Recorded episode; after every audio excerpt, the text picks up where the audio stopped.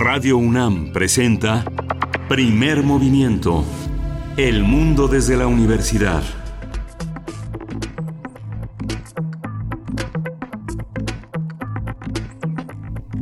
Hola, buenos días. Hoy es 12 de diciembre, día en el que convergen muchas fes, mucha, mucha pasión por el futuro, la Virgen de Guadalupe es el corazón de esta gran procesión, gran peregrinación que hoy eh, aborda gran parte del norte de la Ciudad de México. Berenice Camacho, buenos días. Muy buenos días, Miguel Ángel Quemán. Gracias, bienvenidos por gracias por sintonizar el 96.1 de FM. Estamos aquí, eh, pues en este en este día, pues sí, como lo dices, donde convergen estas expresiones de la fe de la fe católica. Ayer pudimos ver este despliegue que siempre es asombroso, ¿no? Siempre es asombroso ver a los peregrinos que llegan desde los distintos distintos puntos de la República, en grandes grupos o pequeños también, pero a veces grandes caravanas hacia la Basílica de Guadalupe, un recorrido que se realiza en torno a la creencia de la aparición de la Virgen de Guadalupe en el Cerro del Tepeyac, de pues un, que, tiene data de tiene 488 años esta creencia. El gobierno capitalino puso en marcha el operativo Basílica 2019 que monitorea distintos puntos de la ciudad y pues esto se trata de una peregrinación de millones de personas las autoridades reportan que en días previos y hasta las 8 de la noche del día de ayer miércoles se sumaron unos 7 millones 500 mil peregrinos, eh, más los que se fueron acumulando durante la noche, después de las 8 de la noche, que, todavía no tenemos ese conteo. Y pues bien, fue una eh, muestra de devoción a esta deidad católica que tiene su origen en la creencia, lo, lo decíamos, de que en 1531 pues la Virgen se le apareció a Juan Diego, al indio Juan Diego, canonizado en 2002, ustedes lo recordarán por Carol Bojtila, el, el Papa Juan Pablo II.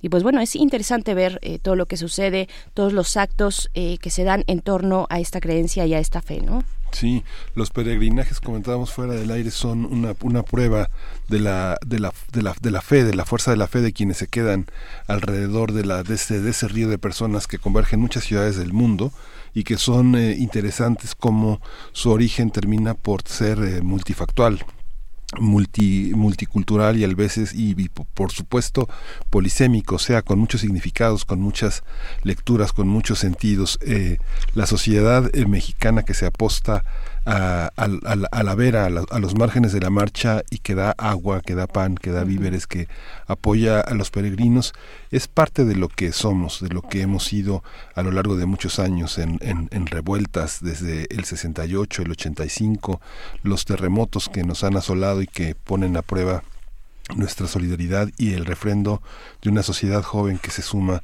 a este tipo de, manifestaciones, como ahora también se ha sumado esta diversidad en el caso de el cuadro de Bellas Artes, que es un homenaje a Zapata y que el jefe del ejecutivo reaccionó de una manera de una manera positiva, ¿no? Dijo que no había que consultar a la familia de Zapata, sino había que escucharla, que es algo distinto, que no son las, eh, las familias ni los devocionarios quienes determinan el rumbo de lo artístico en México.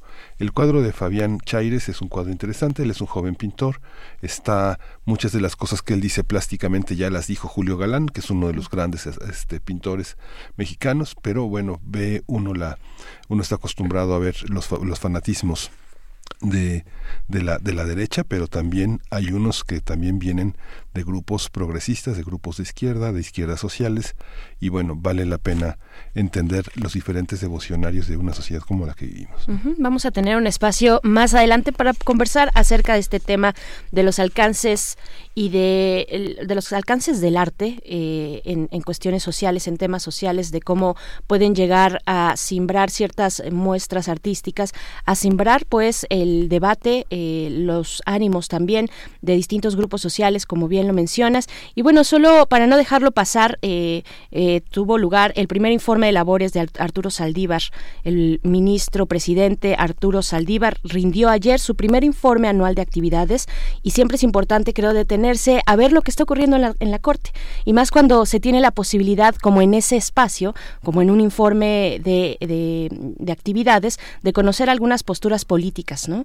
Eh, en casos más concretos y específicos. Y bueno, Saldívar dijo que tiene el compromiso de limpiar al Poder Judicial para caminar de la mano del mandato del presidente Andrés Manuel López Obrador.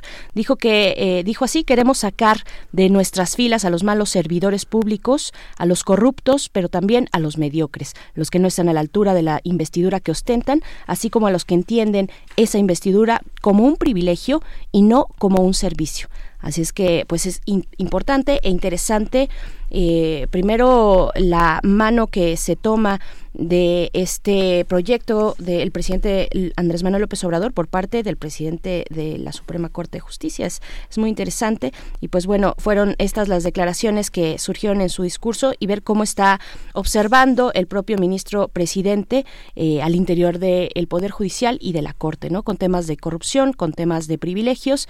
Pues bueno, eh, me parece que es interesante darle seguimiento y ha sido un año interesante para él también, ¿no? Un año interesante donde lo hemos visto en medios, lo hemos visto más en una con una presencia pública más fuerte, más constante de lo que solíamos ver por parte de una investidura como esta, ¿no? Sí.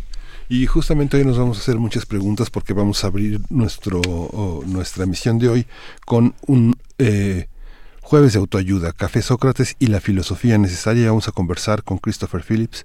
Él es escritor, educador, consultor, conferencista y activista a favor de la democracia y es autor de Sócrates Café, esta edición de bolsillo que ha publicado Random House. Y también, como todos los jueves, tendremos nuestra sección de Historia de México a cargo del doctor Alfredo Ávila. Él es investigador del Instituto de Investigaciones Históricas de la UNAM y en esta ocasión nos va a hablar de las cantinas de la Ciudad de México, un recorrido de los nuevos estudios históricos que abordan estos espacios, estos espacios pues eh, muy simbólicos de, un, de, una ciudad como esta, de la vida eh, nocturna y de todo lo que puede confluir en un espacio como este, las cantinas de la Ciudad de México. Vamos a tener en la nota internacional la participación de la pregunta, ¿ser Europa o no ser Europa? De eso se trata el comentario del Marrosa Amador Iglesias. Ella es licenciada en Relaciones Internacionales, maestra en Estudios Internacionales por la UNAM profesora del Centro de Relaciones Internacionales de la Facultad de Ciencias Políticas y Sociales de la UNAM. Vamos a tenerla aquí en vivo y en la cabina Interesante lo que está pasando en Reino Unido con esta decisión sobre el Brexit, ser Europa o no ser Europa, ya lo decías. Y después vamos a conversar eh, pues de este tema, precisamente sobre eh, la pintura que se expone en Bellas Artes. Vamos a conversar sobre esta cuestión Zapata después de Zapata. El comentario es de Luis Vargas Santiago, doctor en Historia del Arte, investigador del Instituto de Investigaciones Estéticas de esta universidad y curador precisamente de Emiliano Emiliano Zapata después de Zapata. Y en la poesía necesaria, hoy toca el turno de Berenice Camacho, quien ya tiene listo todo. Hoy no. ¿Hoy no? No, claro que sí, claro que sí. Después tenemos la Mesa de los Mundos Posibles, como todos los jueves, con el doctor Alberto Betancourt. Él es doctor en Historia, profesor de la Facultad de Filosofía y Letras de la UNAM y es coordinador también del Observatorio del G20, también ahí en Filosofía y Letras. Vamos eh, a conversar. El, el tema que nos propone para esta mañana es la espera de los hombres búho, críticas al tren Maya y al ferrocarril transísmico. Pues bueno, va a estar, va a estar interesante. Y vamos a tener para cerrar esta, esta edición de Primer Movimiento, el 77, Centro Cultural Autogestivo. Vamos a conversar con Valeria Lemus, ella coordina el centro y nos va a decir qué, con qué cierran 2019. Bien, así les damos la bienvenida también a quienes nos sintonizan a través de la Radio Universidad de Chihuahua en el 105.3, en el 106.9 y el 105.7. Saludos, abrazos calurosos porque allá hacen falta eh, las, las eh, temperaturas han descendido drásticamente también aquí en la Ciudad de México y en otros puntos del país. Les mandamos un abrazo. Eh, vamos a estar con ustedes de 6 a 7 hora de Chihuahua, 7 a 8 hora de la Ciudad de México. También se pueden poner en contacto a través de nuestras redes sociales, arroba PMovimiento en Twitter, Primer Movimiento UNAM en Facebook. Y bien, vamos a ir con música para quitarnos el frío. Esto es de Onda Trópica. La canción es Punquetero Sonidero.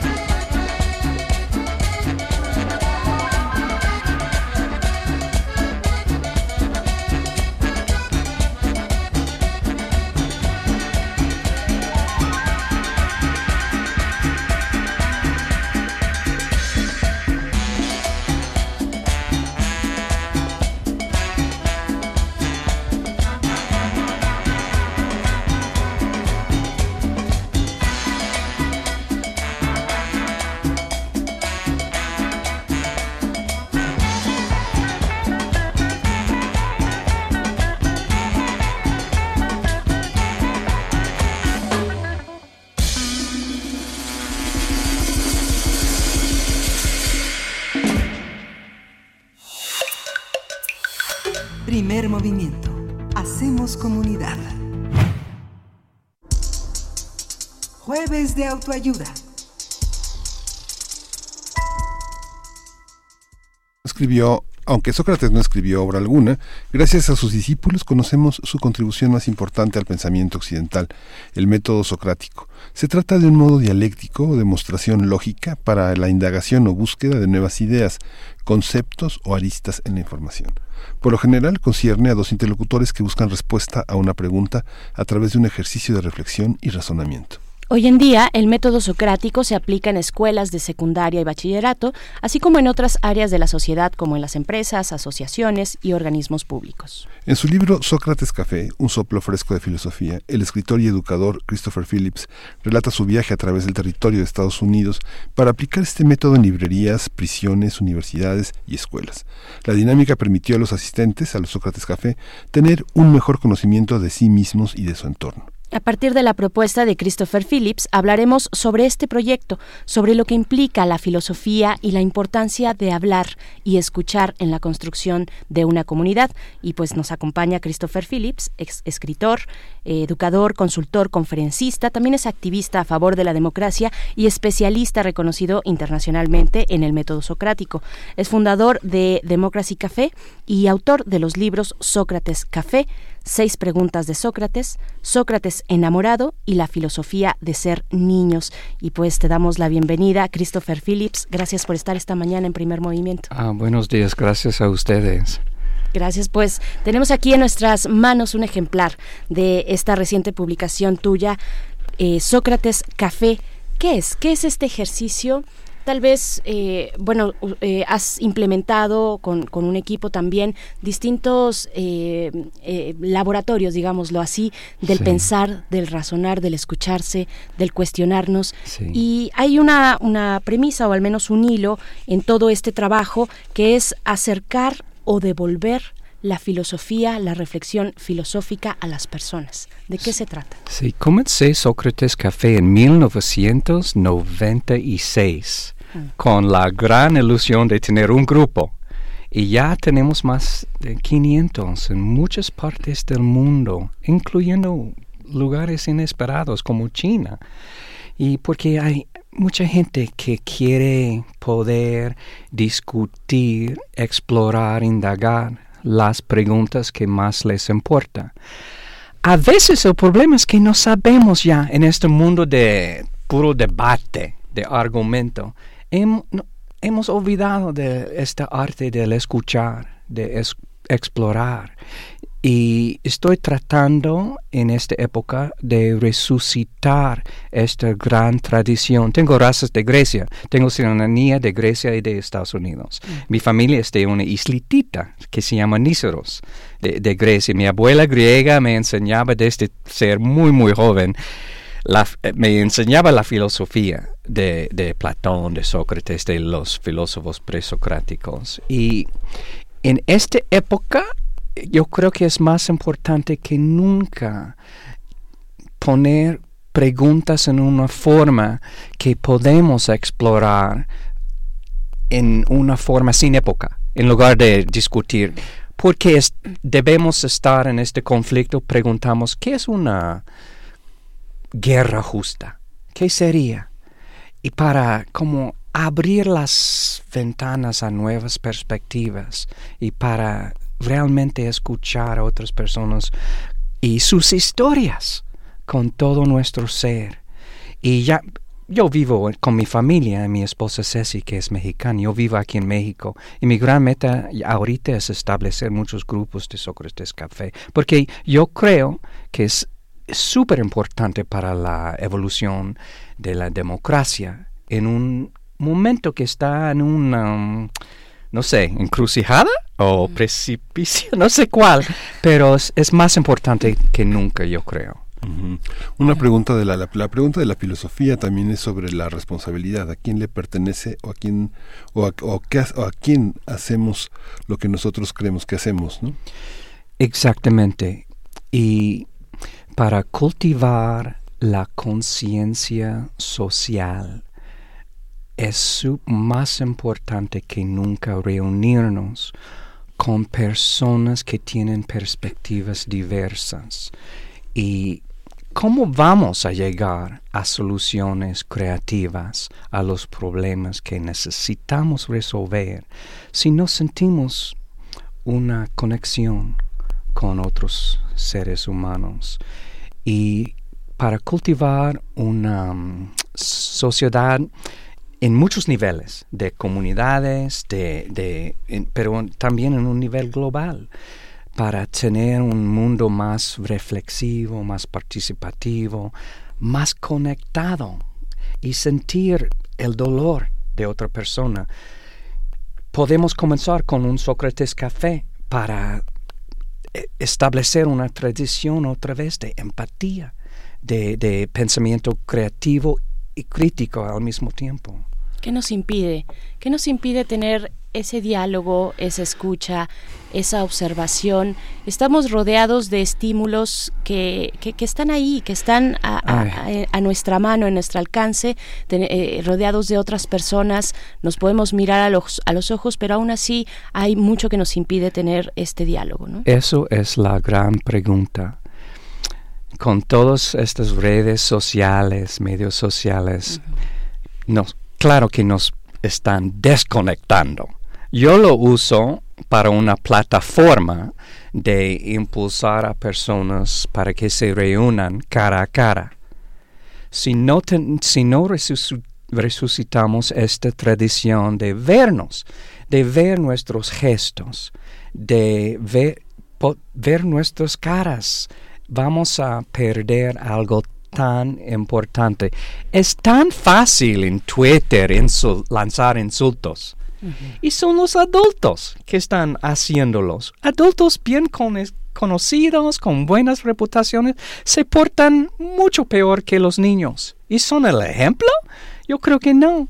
Entonces yo también tengo gran proyectos en escuelas ah, para tener diálogos filosóficos con niños. Tengo una serie de niños, de libros para niños también.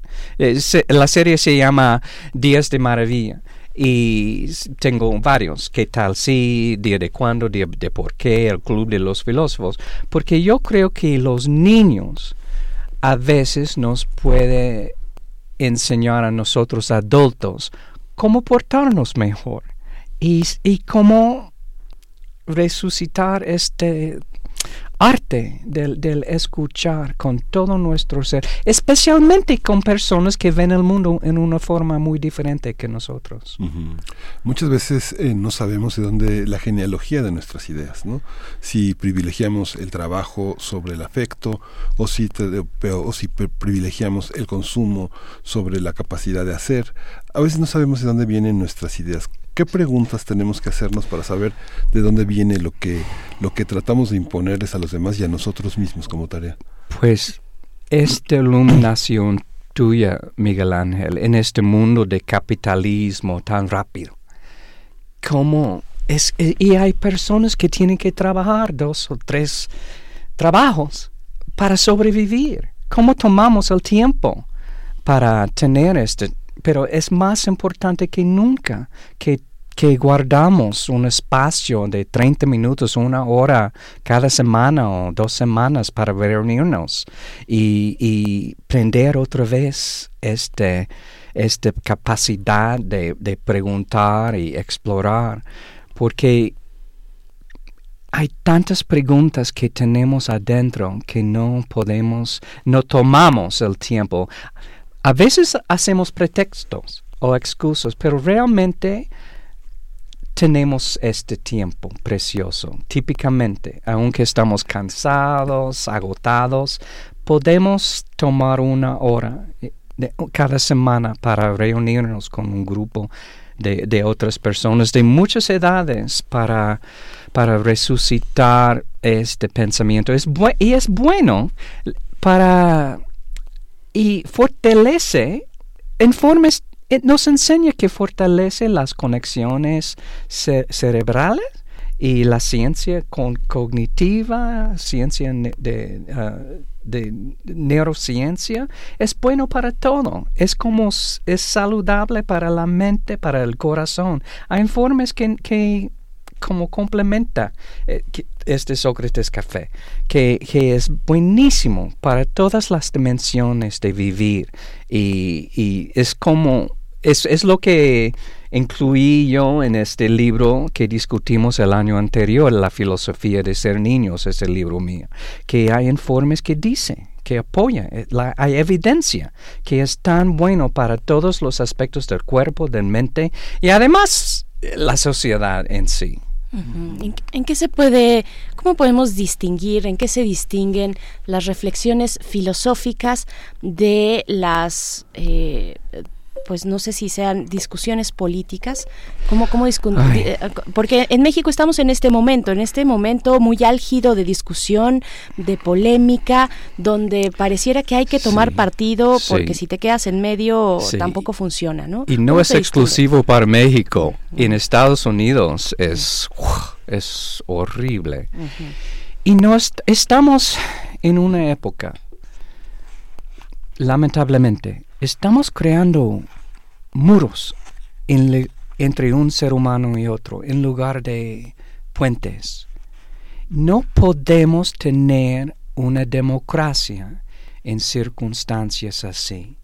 No es decir que tenemos que amar a personas que tienen perspectivas que odiamos, pero podemos escuchar, podemos...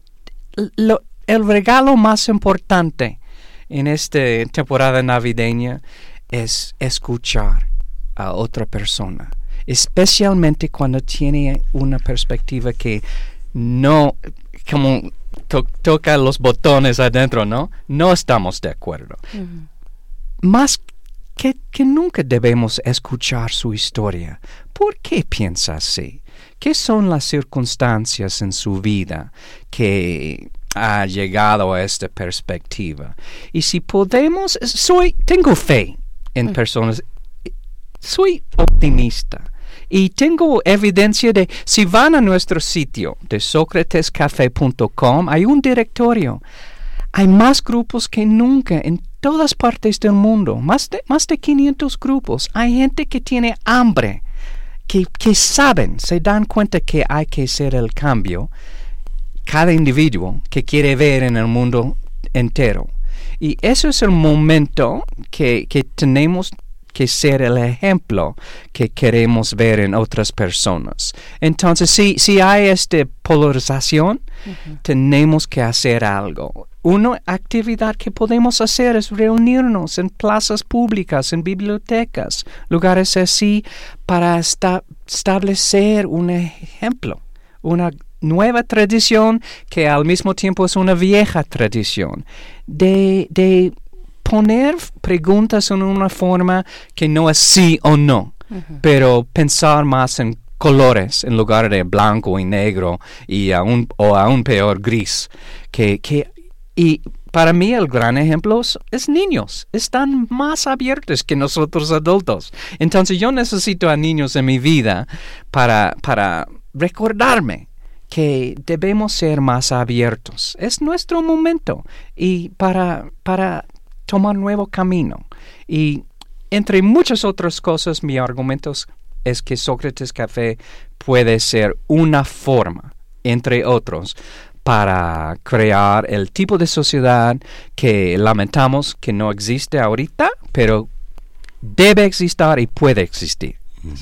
¿Cómo está estructurado el libro? Veo que tiene una parte eh, que es el grueso de la el grueso del ensayo, hay una parte que es una, una sugerencia de cómo construir un Sócrates Café y luego viene un diccionario. ¿Cómo, cómo está cómo está armado el libro? Ha tenido ya varias ediciones, pero esta es una edición ya muy muy definitiva del libro. Sí, es que el libro eh, y este libro sigue creen, uh, teniendo más y más audiencia. Va a salir en un mundo árabe en, en, en la primavera. Es que hay más gente que quiere saber, quiere ver, por ejemplo, el, libre, el libro este Sócrates Café incluye diálogos que tiene y con preguntas sin época. ¿Qué es un amigo? ¿Qué es un buen amigo? ¿Qué, es, qué sería uh, ser honesto siempre? Hay, hay veces que es mejor no ser honesto. Si alguien me dice, Christopher, ¿cómo, ¿qué te parece mi nuevo estilo de cabello? Debo decir, ay, lo odio. O si alguien rompió una ventana y sabe si le dice la verdad a su papá le va a regañar muy fuerte. Debe decir la verdad o mejor proteger a su amigo, ¿no? Pero son, son preguntas que, que tengo aquí con niños, con adultos, en, en, muchos lugares, en cárceles, en casas para ancianos. Y lo, lo interesante en casas de ancianos es que típicamente no existen nada de las actividades que ofrecen. Pero cuando hay un Sócrates Café vienen, porque de repente tiene esto. Quieren preguntar por qué, por qué, por qué. Cualquier edad, pero son más como niños los que ya se han jubilado. Y lo, el oro es reunirse, como arreglar reuniones entre personas de tercera edad y niños. Y mm. son como alma gemelo. Y mm. me fascina poder como arreglar este ambiente para, para ellos y crea conexiones extraordinarias. Pero más que todo hay, hay este guía. Después de 23 años de experiencia teniendo diálogos socráticos en muchísimos lugares, puse mi esposa Cecilia y yo escribimos una guía para incluir en esta edición del libro, porque más que todo, más que todo quiero que mucha gente está, esté motivados a establecer grupos en su comunidad, encontrar un lugar como en, una plaza, en una biblioteca, un lugar que es muy fácil arreglar con frecuencia. Continuamente un, un Sócrates Café es más importante que todo. Quiero decir una cosa. Mi esposo Ceci es de DF y antes y fue maestra en una comunidad indígena en Chiapas por mucho tiempo. La conocí a Ceci y ella vino a un Sócrates Café mío y fue la única persona que, que en este Sócrates Café que vino y escribí una sección que se llama ¿Qué tiene que ver el amor con todo eso? Y comparto este encuentro con mi esposa Ceci. Y ya tenemos 23 años juntos y, dos hijas preciosas. Pero fue en un Sócrates Café que conocí al amor de mi vida. Y es, es, un mensaje, ¿no? Puedes conocer al amor de tu vida en un Sócrates Café. Existe esa posibilidad, además de, de, acercarnos los unos a los otros eh, en, en, un espacio de reflexión que, que, se presta muy interesante y que carecemos. Carecemos porque las redes sociales efectivamente no nos dan la posibilidad de, de, vernos a los ojos, de ver nuestros gestos, ¿no? De, de tener ese, ese, ese filtro que no es hipocresía necesariamente, sino es también un poco de empatía. ¿no? De empatía. empatía, cómo ponernos en los zapatos de otra persona. No es fácil. es, es, es, la razón que no puede ser un show de nada más de una vez, se reúnen, se siente bien y ya se va y no se reúnen nuevamente. Estaré en el, el, foro de tejedor el, eh, en el café la cafetería Péndulo el 13 de enero uh, para más que promover el libro es vamos a tener un Sócrates Café. Miguel Ángel va a venir.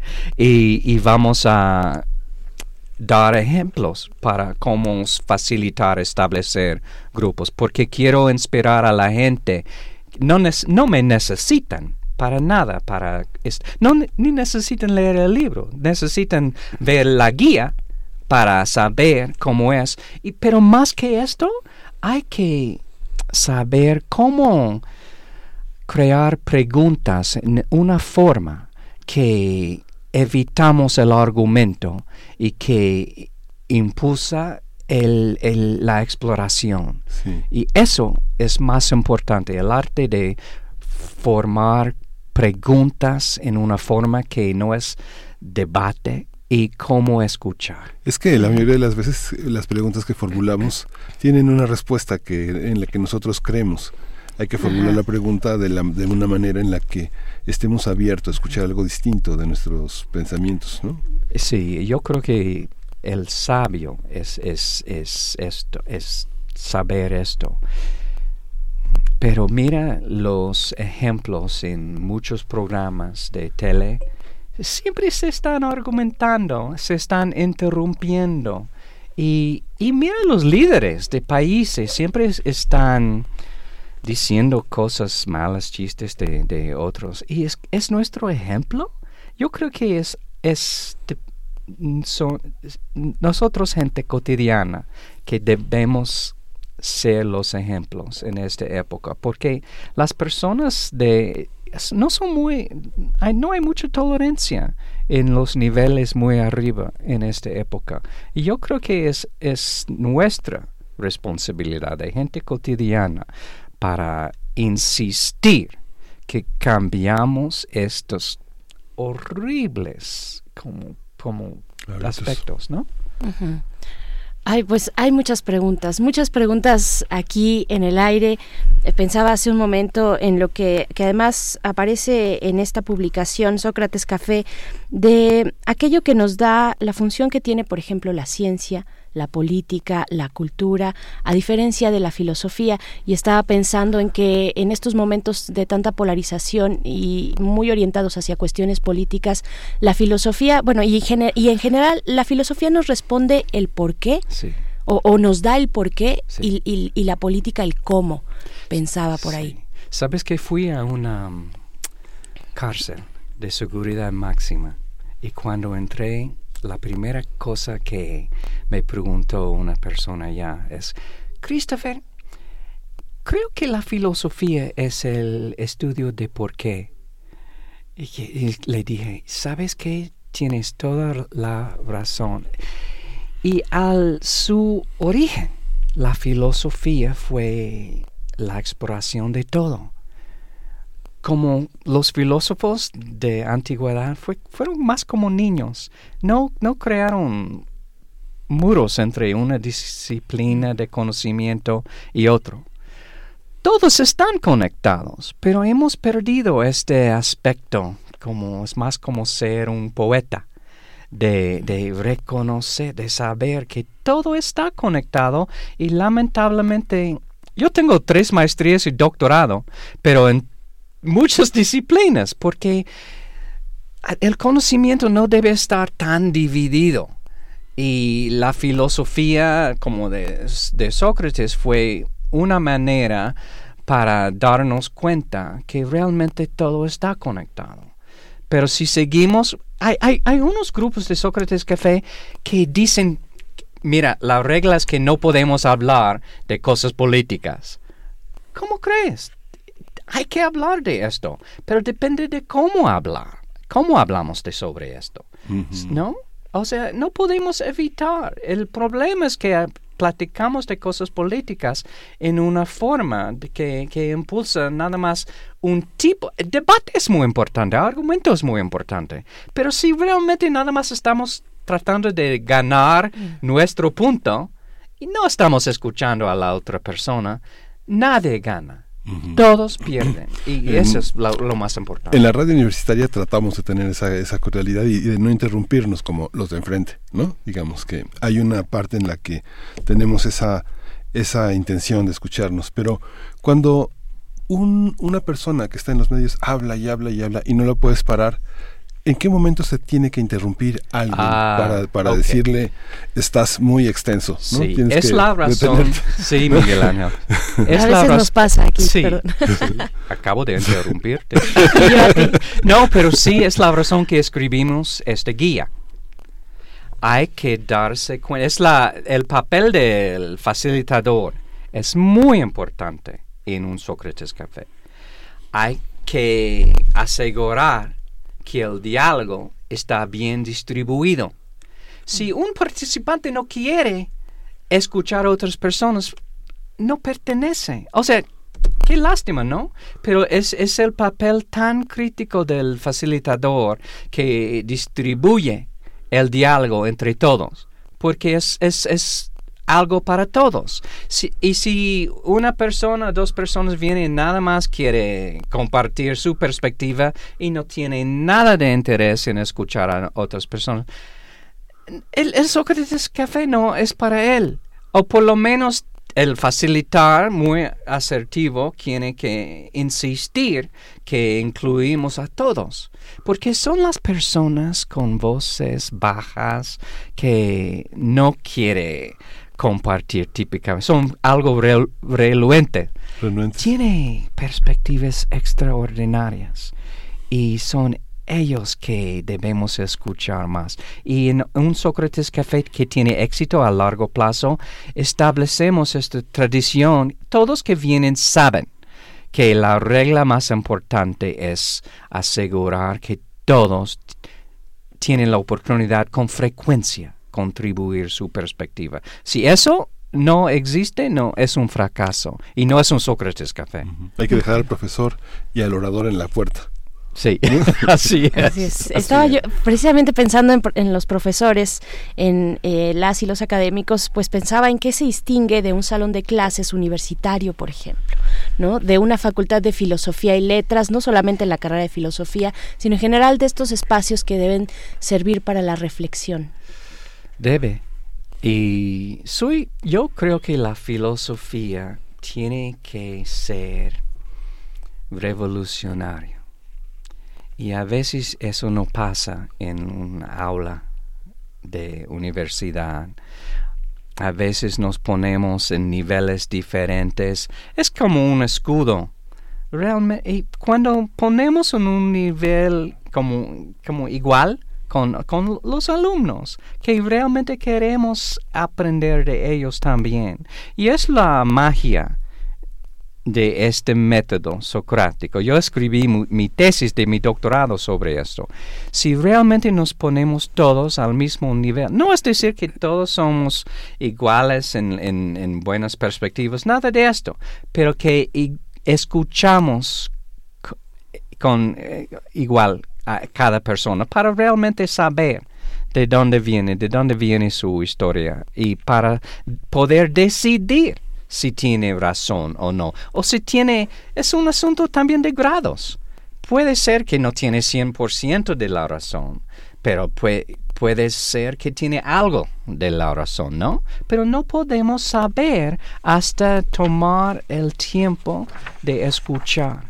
Y eso es lo más importante si vamos a evolucionar las sociedades abiertas en una época cuando hay tantos individuos que se están cerrando y quieren crear como burbujas. Y eso es muy mala, es una enfermedad para la sociedad. Claro. Pues Christopher Phillips, se nos ha acabado el tiempo. Se nos ha acabado el tiempo, pero queda esta invitación el 13 de enero, Foro El Tejedor en la cafebrería de El Péndulo Condesa a las del Péndulo Roma, ¿sí? En Álvaro Obregón. En Álvaro Obregón. Ajá, sí. Ah, ok, sí, sí, ya, ya, ya. Sí, ya sé cuál. Entonces, ¿a qué hora? A las siete y media. y sería muy lindo. Yo espero que muchas personas Ahí nos vamos a ver sí, entonces. ahí nos vemos allí. Ah, muy lindo. Sócrates Café, un soplo fresco de filosofía, editado por De Bolsillo. Mm, muchísimas gracias. A ustedes, muchas gracias. Vamos a ir pues, con algo de música. Vamos a escuchar de Rega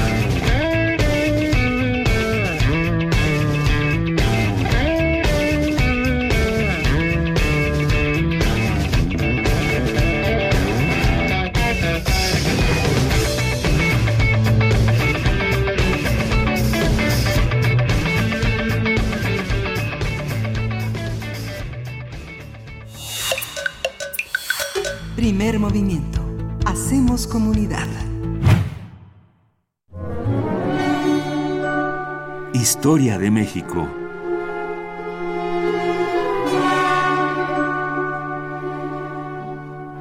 Y como cada jueves le damos la bienvenida al doctor Alfredo Ávila, quien está a cargo, es titular de este espacio que dedicamos a la historia, a la historia de México, aquí en primer movimiento. El doctor Alfredo Ávila es investigador del Instituto de Investigaciones Históricas de la UNAM y en esta ocasión nos trae a la mesa el tema de las cantinas en la Ciudad de México, una lectura desde los nuevos estudios históricos. Bienvenido, doctor Alfredo Ávila. Hola, Berenice. Buenos días, Miguel Ángel. Buenos, buenos días, al auditorio. Mira, eh, ayer entregamos eh, los premios a los mejores artículos y reseñas del Comité Mexicano de Ciencias Históricas. Ah. Eh, es un certamen anual. Eh, llevamos un poco de retraso, es decir, son los de 2017, los que se publicaron en 2017, que siempre se entregan un par de años de, después. Y, y entre, eh, bueno, supongo que, es una buena idea venir a hablar de algunos de, estos artículos porque son así como la vanguardia de lo que se está investigando en México. Y para esta ocasión quiero hablar del que ganó el eh, mejor artículo de historia cultural de Diego Pulido Esteves eh, sobre el cantinismo, así se llama el artículo publicado en la revista Historias del Instituto Nacional de Antropología en el, en el 17 y eh, me, me, parece muy interesante porque eh, es un estudio que no pone atención a lo que habitualmente ponemos atención cuando estudiamos cantinas. Es decir, los, hay muchos estudios sobre cantinas, pero casi todos ellos están centrados o en el folclore ya saben, en la cantina como el espacio mexicano, pues, eh, el, impacto que tuvo el cine de los años 30 y los años 40 en la configuración de este imaginario sobre las cantinas mexicanas, o, eh, o terminan siendo meramente anecdóticos que si Guti Cárdenas fue asesinado en una cantina y todas estas cosas. Y lo que hace, lo que hace eh, Diego Pulido es un estudio sobre la formación de la masculinidad en las cantinas.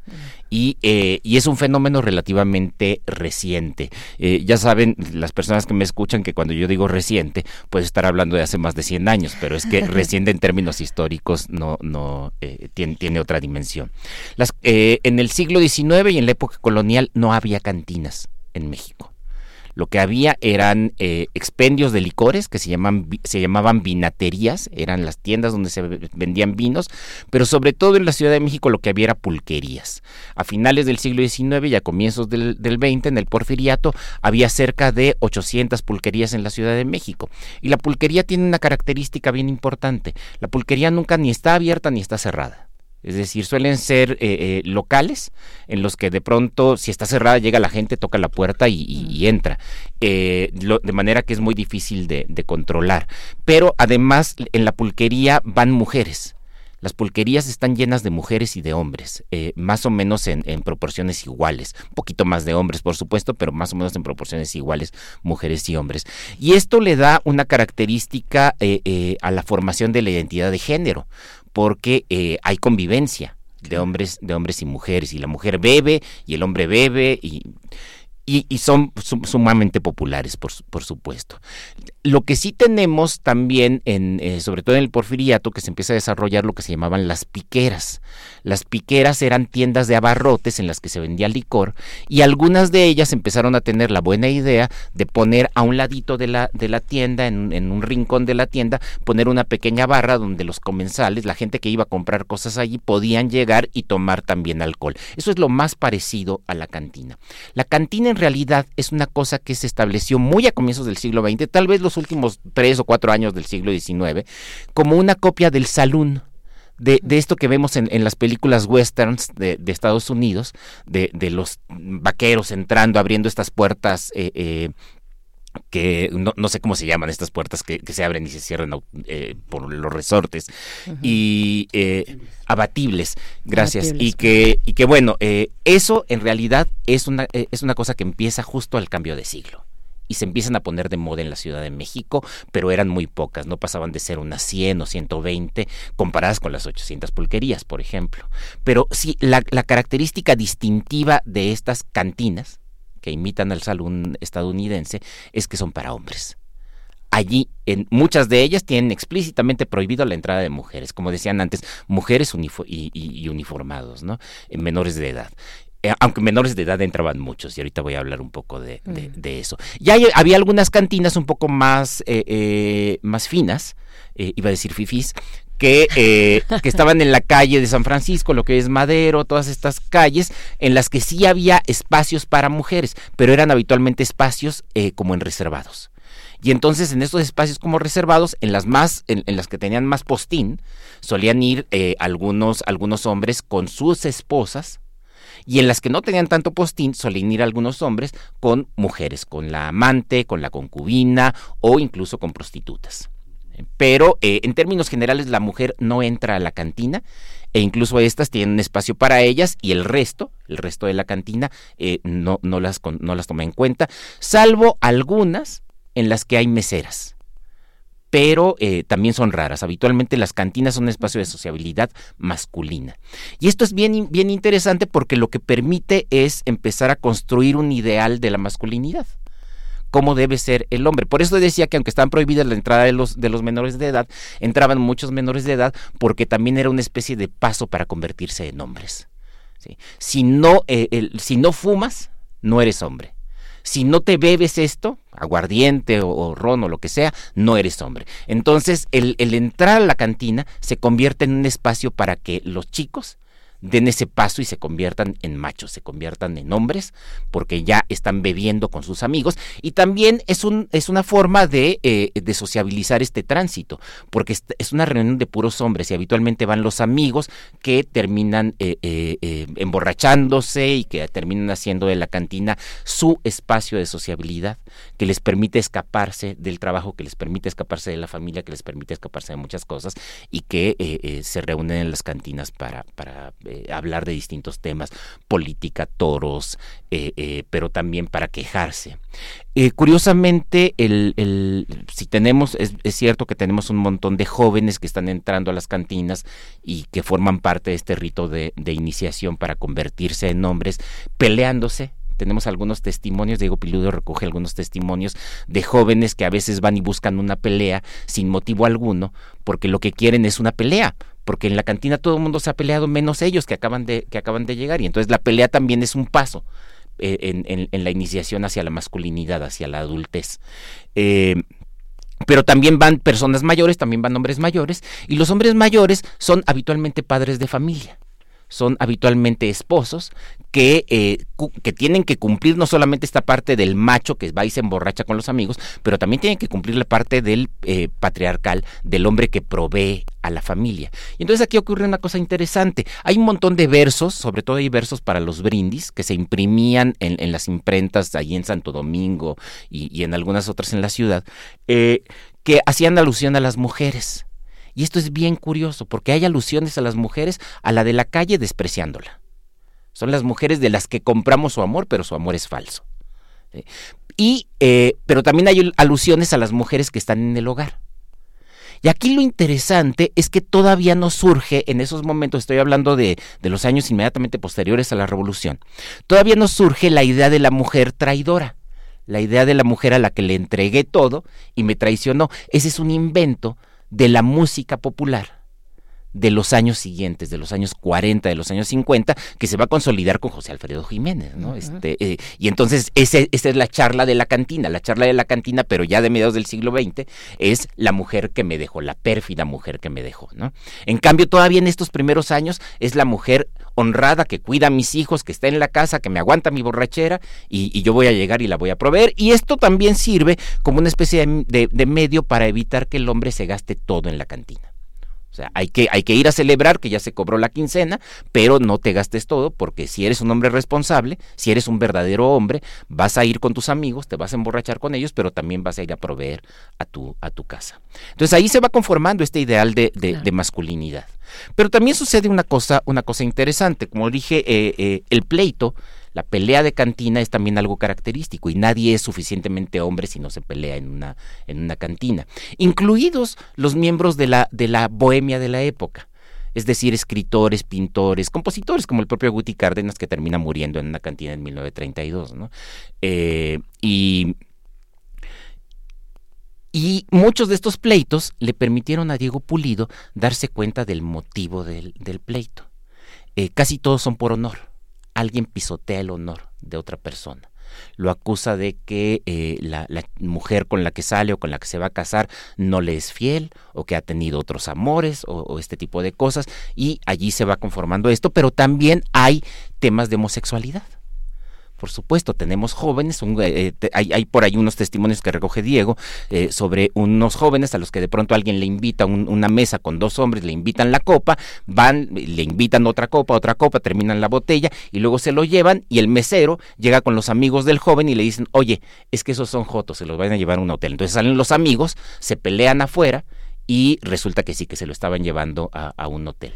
Eh, y esto, lo que dice Diego, es que eh, eh, era mucho más general de lo que nos imaginamos y quienes solían ser estos hombres que invitaban a los más jóvenes, es decir, tenemos estas dos categorías, ¿no? El hombre ya mayor de familia, pero además el joven que se está iniciando, estos hombres no se les cuestiona la homosexualidad.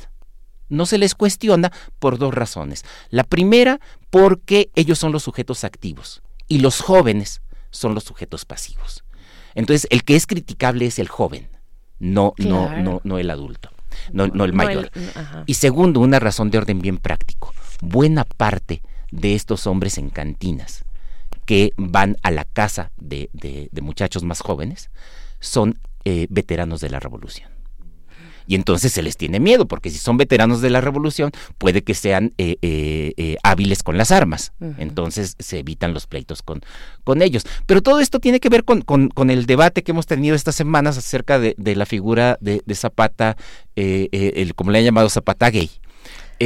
y es bien, me parece bien interesante porque muchos de estos son veteranos de la revolución y no son vistos como homosexuales porque ellos son los sujetos activos. Y es que esto tiene que ver con algo que se da muy, mucho en las guerras, y, pero que también se da, por ejemplo, en las travesías marítimas, ya no tanto, pero, pero en las viejas travesías marítimas de los siglos XVIII, XIX, que duraban tanto tiempo, que había una relación de sexualidad homosexual entre eh, los superiores y los, eh, los más jóvenes. Que eso no, no, no dañaba el honor del, del, del, de quien está en la posición superior, porque en realidad lo que está ejerciendo es poder. Y esto, eh, eh, esto se repite en estas cantinas. Lo que va a suceder con las cantinas es que poco después, ya en los años 30, en los años 40, son recuperadas por el cine para formar un estereotipo mucho más moral del mexicano. Entonces ya tenemos allí, vamos a tener eh, allá en el Rancho Grande y luego vamos a tener todo el cine de Pedro Infante, de Jorge Negrete, de la cantina como espacio de sociabilidad del macho, pero es un macho mucho más moralista que el de estas cantinas eh, primeras que había. Entonces allí la homosexualidad queda, pues queda borrada. Por supuesto. Y es que también hay que decir que en la pintura que están, ya, ya se nos acabó el tiempo, pero hay que decir brevemente, la pintura que está en Bellas Artes no tiene estos atributos de poder que pueden tener estas figuras de, de previas inmediatas a la revolución, sino que está en una postura, en una postura erótica que se relaciona más con, con lo femenino, incluso trae zapatos de tacón, y ahí es donde también los descendientes de Zapata dicen esto está humillando al caudillo. Claro, se les olvida que lo verdaderamente revolucionario en el siglo XXI ya no es la revolución del siglo XX, sino es precisamente esta que estamos viendo Que estamos viendo ahora con nuestros ojos. Doctor Alfredo Ávila, qué interesante. Eh, tendremos, eh, pues pondremos esta atención a este, pues este documento, el cantinismo, Diego Pulido Esteves. Eh, nos haces esta reseña muy, muy interesante. Muchas gracias. Gracias. Vamos a despedirnos de la Radio Universidad de Chihuahua. Ya nos vamos al corte de la hora, Miguel Ángel. Nos despedimos y volvemos en un ratito. Síguenos en redes sociales. Encuéntranos en Facebook como Primer Movimiento y en Twitter como arroba PMovimiento. Hagamos comunidad.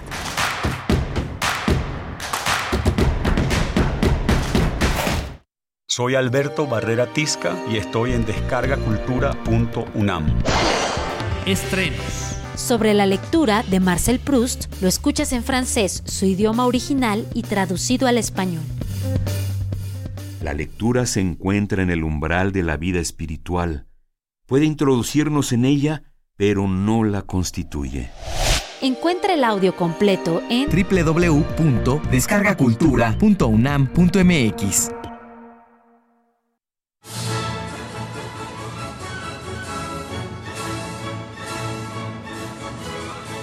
Escuchar una partitura de quien la escribió Es un regalo. Es una oportunidad para entender las piezas desde su concepción. Los compositores interpretan.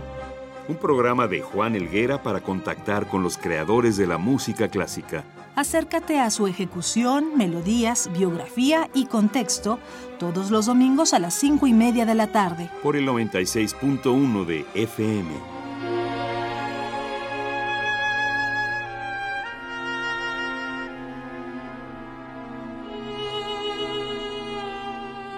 Radio UNAM. Experiencia sonora.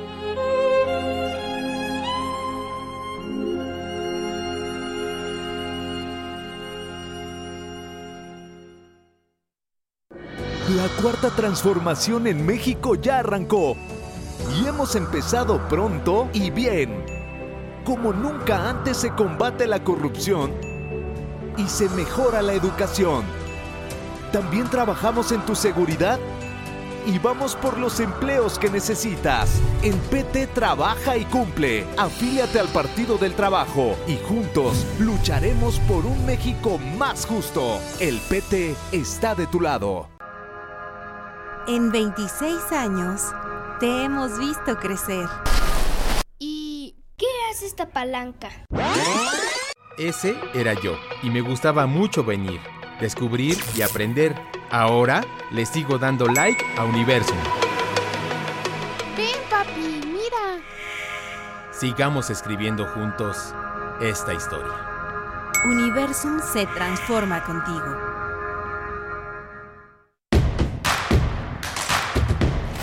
Encuentra la música de primer movimiento día a día en el Spotify de Radio UNAM y agréganos a tus favoritos.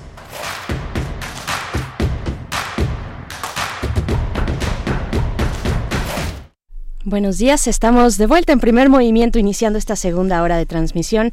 En este día, un día especial, eh, un día también de, de, asueto, de descanso para la universidad. Eh, eh, por el sindicato eh, que está tomando su descanso. Pues este jueves 12 de diciembre son las 8 de la mañana con 4 minutos y estamos en cabina Miguel Ángel Camán. ¿Cómo estás? Hola, Berenice Camacho. Buenos días. Buenos días a los que nos escuchan de la radio Nicolaita, con quien nos enlazamos de 8 a 9 de la mañana allá en Morelia, Michoacán. Y justamente acabamos de tener una participación del doctor Alfredo Ávila que comentó el tema de los premios que se que se dieron justamente por este, este premio en 2019 a los mejores artículos y reseñas publicados en 2017.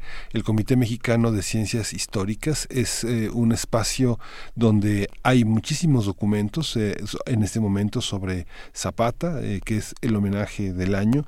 Hay un catálogo muy amplio de tesis, recursos digitales que permiten también acceder a una serie de, de trabajos de los historiadores de distintas universidades y bueno, una, una convocatoria, una guía de premios, de concursos en los que pueden participar nuestros historiadores. Es un sitio muy completo, muy rico. Justamente al retirarse Alfredo Ávila nos decía que van a poner las ligas de estos eh, premios a las mejores reseñas para que puedan ustedes leerlos.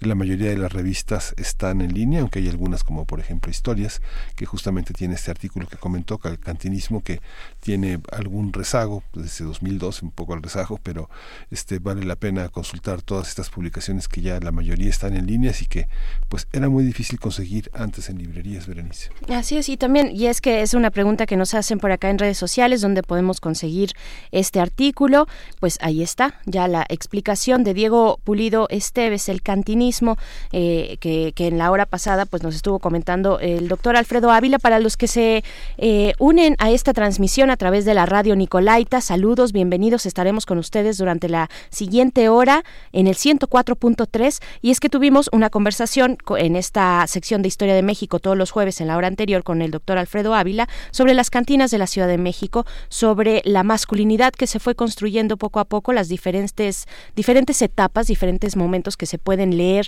en estos espacios de convivencia, de eh, sociabilidad, ¿no? Eh, en la Ciudad de México, en el caso específico. Y pues bueno, esta referencia que ya eh, estará, como lo explicas tú, disponible en redes sociales. Y pues bueno, hemos, tuvimos una, una hora muy interesante, una hora muy reflexiva también al inicio con nuestro, nuestro arranque con Christopher, eh, Christopher Phillips, escritor de este, pues su obra más reciente, eh, Sócrates Café, un soplo fresco de filosofía, donde nos pues nos, nos invita de entrada a asistir a estos Sócrates Cafés. Eh, uno de ellos va a tener lugar el 13 de enero a las 7 y media de la noche en el Foro El Tejedor, en la Cafebrería del Péndulo, en La Roma. Eh, y pues bueno, está esta publicación donde, donde, nos dice qué es un Sócrates Café. Son espacios donde eh, pues se privilegia la reflexión, la escucha y, bueno, las, las preguntas, sobre todo, ¿no? El método socrático de las preguntas, eh, pues bueno, está interesante y ahí está la invitación para los que se van sumando a esta transmisión de primer movimiento en este jueves 12 de diciembre. Vamos a tener también en unos momentos más ya la presencia de la maestra Alma Rosa Amador Iglesias. Con ella hemos estado eh, siguiendo el, el hilo de lo que pasa en Reino Unido con el Brexit y pues bueno, es el día de hoy un, un día importante la pregunta que se plantea para esta mesa, esta conversación, es ser Europa o no ser Europa. Esa es la diatriba, la disyuntiva que tienen en sus manos los votantes del Reino Unido. Y pues vamos eh, a estar con ella en unos momentos más, pero también vamos a hablar de este cuadro, de este cuadro polémico que se presenta, que se expone en Bellas Artes, Miguel Ángel. Sí, vamos a hablar de Emiliano Zapata, después de Zapata, vamos a tenerlo con el comentario de Luis Vargas Santiago, él es doctor en Historia y es investigador del Instituto de Investigaciones Estéticas de la UNAM y es el curador de esta exposición que se titula Emiliano Zapata después de Zapata. Y le recordamos que las piñatas este mañana estarán a concurso. Si no tiene piñata de todas maneras venga. Yo creo que su criterio su juicio su percepción de lo que hemos eh, realizado como concurso será muy importante. Van a estar los integrantes de piñatonga que el lunes pasado contribuyeron a orientarnos de cómo construir una piñata, ya sabe, hay que hacerse engrudo, agua bien caliente, hirviendo, vaciar una cucharada grande por un litro de agua de harina, revolverla hasta que se haga una masa que vaya teniendo las cualidades para poder con una brocha eh, eh, untarla sobre un, un conjunto de hojas de papel periódico, sobre un globo, y dejarla secar hasta que tenga usted seis capas, corrugar papel de China y tratar de pensar en todos los recursos que tiene a su alrededor, rollos de papel higiénico, eh, este, conos, eh, esferas, eh, unicel, todo lo que se le ocurra este, para hacer una piñata que tenga una idea de lo que somos en el México de fin de 2019. Así es, mañana será nuestro concurso, también convivencia, como lo dices bien, si no tienen piñata, no importa, vénganse para acá y hacemos comunidad de esta manera, con este pretexto de las piñatas, la creatividad, pero finalmente para compartir también, para cerrar un año de, de pues de transmisiones, eh, donde ustedes nos han hecho el favor de dejarnos acompañarles en todas sus mañanas, pues bueno, es una buena forma de cerrar este año 2019 se acaba, inicia la década de los 20 del siglo XXI y pues bueno, estamos, estamos en eso. Vamos a ir con música, Miguel Ángel. ¿Qué, qué es lo que vamos a escuchar? Vamos a escuchar de The Passions in Tonight.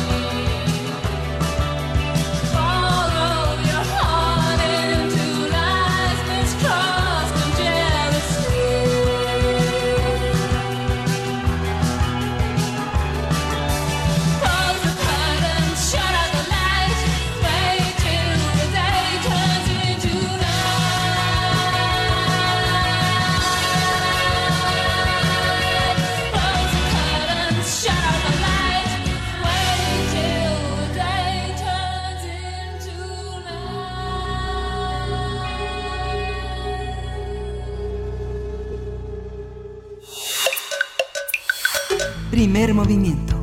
Hacemos comunidad. Nota Internacional. Reino Unido celebra hoy elecciones generales. Los británicos acuden a las urnas para elegir 650 diputados. El partido con más escaños en el Parlamento formará gobierno. Se trata de las segundas elecciones generales en menos de tres años. Se prevé que a las 10 de la noche, hora local de Londres, finalice la jornada y el conteo de votos se extienda hasta el, las primeras horas del viernes. Las elecciones generales de este jueves representan un reto para el primer ministro Boris Johnson, quien aspira a que su partido consiga la mayoría en el Parlamento para continuar con el proceso del Brexit, el cual tuvo, obtuvo una prórroga de la Unión Europea hasta el 31 de enero del año próximo. Y sigue corriendo el reloj. Para estos comicios se presentaron 3.322 candidatos y candidatas, la mayoría de los cuales pertenecen a los partidos conservador, el laborista y el liberal demócrata. Vamos a conversar sobre la elección que se llevará a cabo este día en el Reino Unido sobre el Brexit, qué es lo que está en juego, cómo se ha comportado la población votante y qué podemos esperar de este día. Está con nosotros Alma Rosa Amador Iglesias, ella es licenciada en Relaciones Internacionales y maestra en Estudios Internacionales por la UNAM, es profesora del Centro de Relaciones Internacionales de la Facultad de Ciencias Políticas y Sociales de la UNAM y es responsable de la edición de la revista de Relaciones Internacionales en nuestra casa de estudios. Bienvenida, Alma Rosa. Muchas gracias, Miguel Ángel. Berenice, un gusto estar aquí. Gracias, pues gracias, eh, gracias a ti y un gusto escucharte porque nos has llevado, lo hemos dicho, de la mano en todo este proceso del Reino Unido, desde sus elecciones, sus controversias en torno al Brexit y llegamos al día de hoy, un día muy importante eh, con estas elecciones generales. ¿Qué decir? ¿Qué decir, digamos, del contexto que arropa este momento electoral? Eh, sí, ustedes ya lo señalaban, son em, los terceros comicios en cuatro mm. años y los quintos en un promedio de cinco años. O sea, Reino Unido se la ha pasado en una vorágine política bárbara, impresionante, em, que no solamente es eh, relevante por el hecho de estar renovando mandatos, ¿no? Eh, sino el contexto en el que se genera esta alternancia.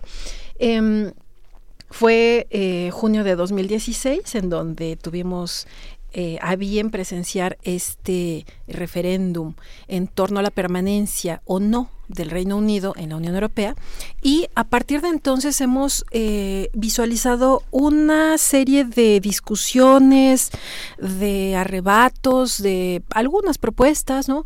en torno no solamente a la relación del Reino Unido con la Unión Europea, sino en torno a cómo se desempeña, cómo se entiende el papel de este país en el mundo.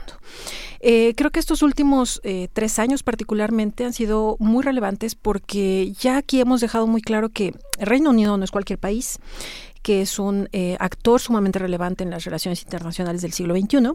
Y em, es además importante su presencia porque es el primer país que invoca este artículo 50 del Tratado de la Unión Europea que permite que alguno de los integrantes de la Unión Europea se pueda retirar de este esquema. Eh, también dijimos que nunca pensamos que alguien lo fuera a invocar, pero en todo caso quien lo invocó sabíamos quién iba a ser, ¿no? Reino Unido. Claro. Que eh, tiene una historia plagada de ires y venires respecto a la relación con el continente. Mm. Hoy día esta eh, interacción se vuelve doblemente relevante porque en un mundo eh, globalizado, con una serie de interacciones tan complejas, em, pues pone sobre la mesa y ha puesto sobre la mesa esta relación entre política interna y política exterior, que creo que es una de las partes eh, más interesantes de las elecciones del día de hoy. Son elecciones anticipadas, que se convocan por parte del primer ministro Boris Johnson precisamente en el ánimo de renovar un parlamento que en su visión, en la visión de Boris Johnson, está obstaculizando el proceso de negociación, el proceso de retirada de la Unión Europea. Boris Johnson está convencido de que Reino Unido tiene que salir de la Unión Europea y em, ha negociado un acuerdo, que sería el tercero en este proceso de retirada de la Unión, eh, que ha sido rechazado por el Parlamento de su país.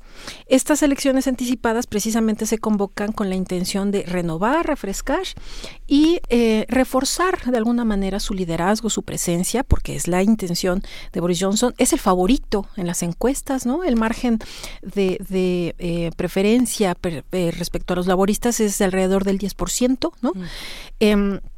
Sin embargo, esto no significa que Boris Johnson logre la mayoría absoluta, ¿no? que es la parte que le interesa particularmente a este señor. Em, insisto, el Parlamento eh, británico, en la visión de Boris Johnson, más que favorecer la retirada del país de la Unión Europea, está más bien obstaculizando. ¿No? Así que este adelanto de las elecciones lo que viene a hacer es abrir una posibilidad de que se renueven estos mandatos, estas representaciones, que le permitan a Boris Johnson y su partido, el Partido Conservador, em, una de dos, o hacer pasar este acuerdo que ya, ya se negoció y se presentó ante la Unión Europea, o armar un nuevo acuerdo, pero contar con este respaldo parlamentario que le permita eh, retirarse lo antes posible de la Unión Europea. Hasta ahorita, la fecha límite del Reino Unido para retirarse es el 31 de enero del año que entra. Em, de ser así, bueno, pues le cantaremos la despedida a Reino Unido, ¿no? Este, después de alrededor de 46 años de presencia más o menos accidentada, más o menos enriquecedora, más o menos productiva de la Unión Europea. Eh, pero si no, em, eh, tendremos que renovar eh, alguna posibilidad de un nuevo em, mandato, un nuevo liderazgo que nos permita entonces saber qué, qué va a pasar con ese Reino Unido en el contexto de la integración europea.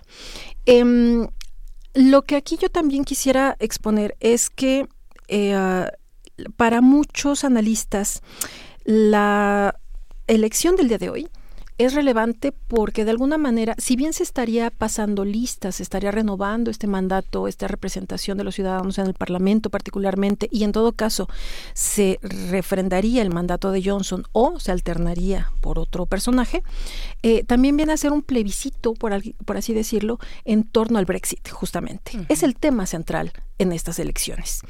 Y es muy interesante porque eh, por el filtro, por el tamiz del Brexit, están pasando algunos otros temas que son importantes, son cotidianos y creo que son de alguna manera más inmediatos que la negociación de la retirada de la Unión Europea.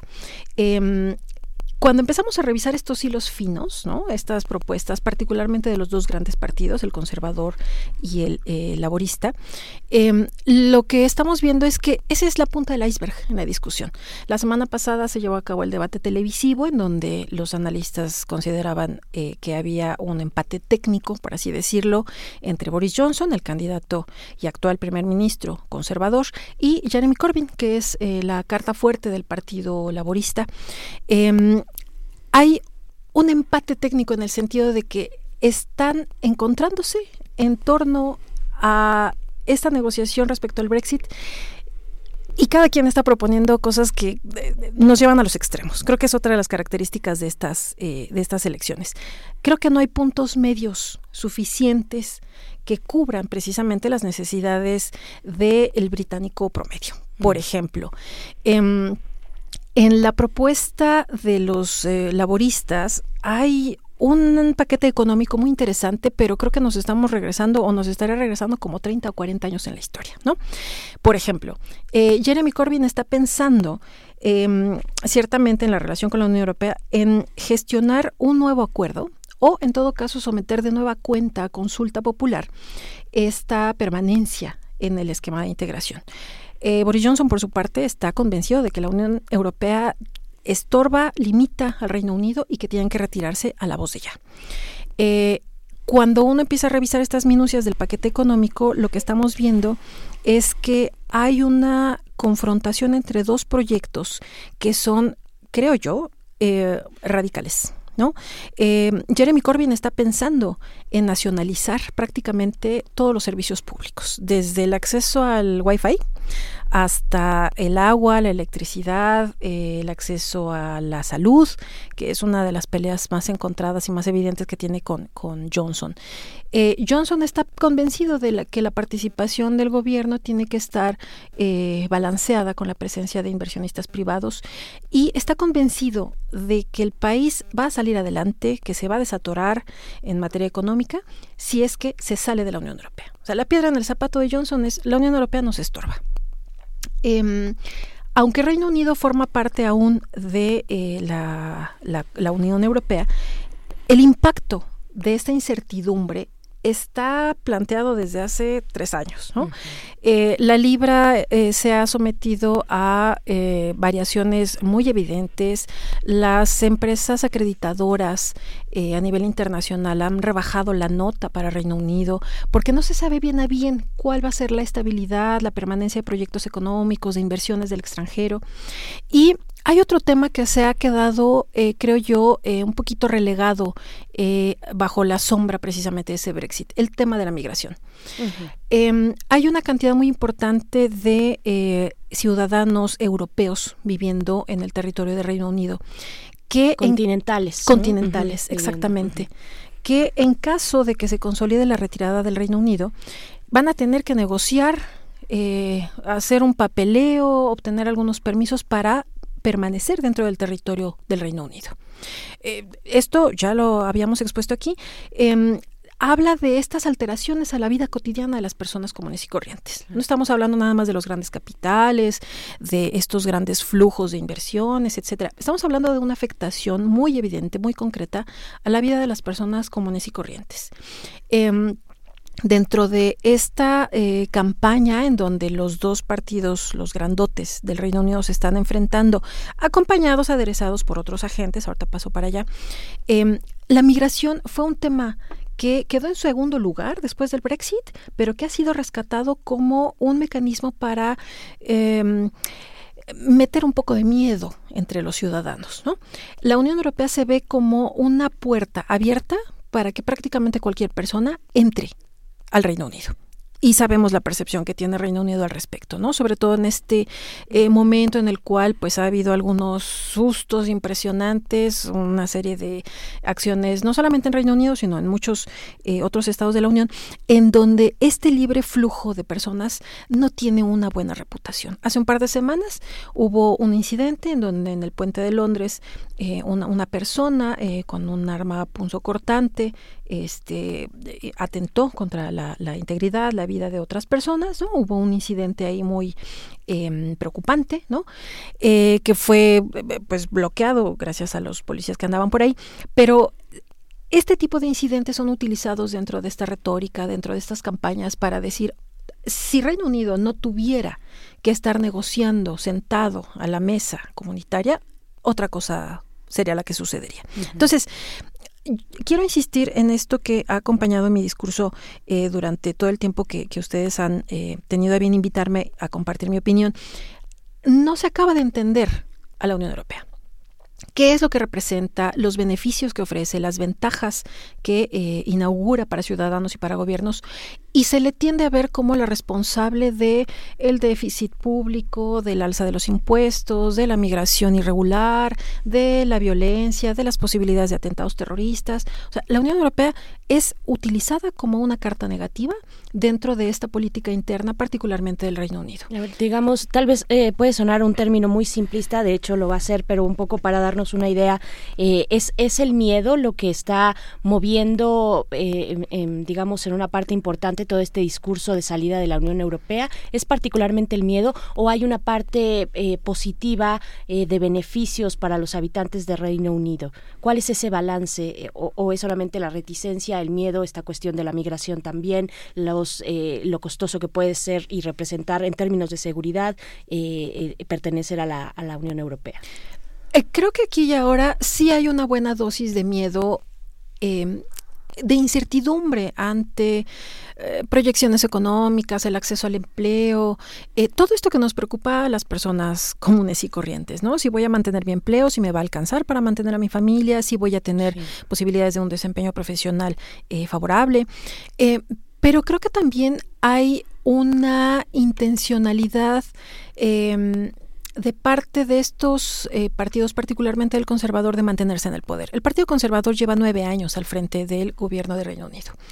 Em, los laboristas no han encontrado la forma de convencer a sus votantes, de hacerlos regresar para respaldarles en eh, iniciativas en políticas públicas y todo ese asunto.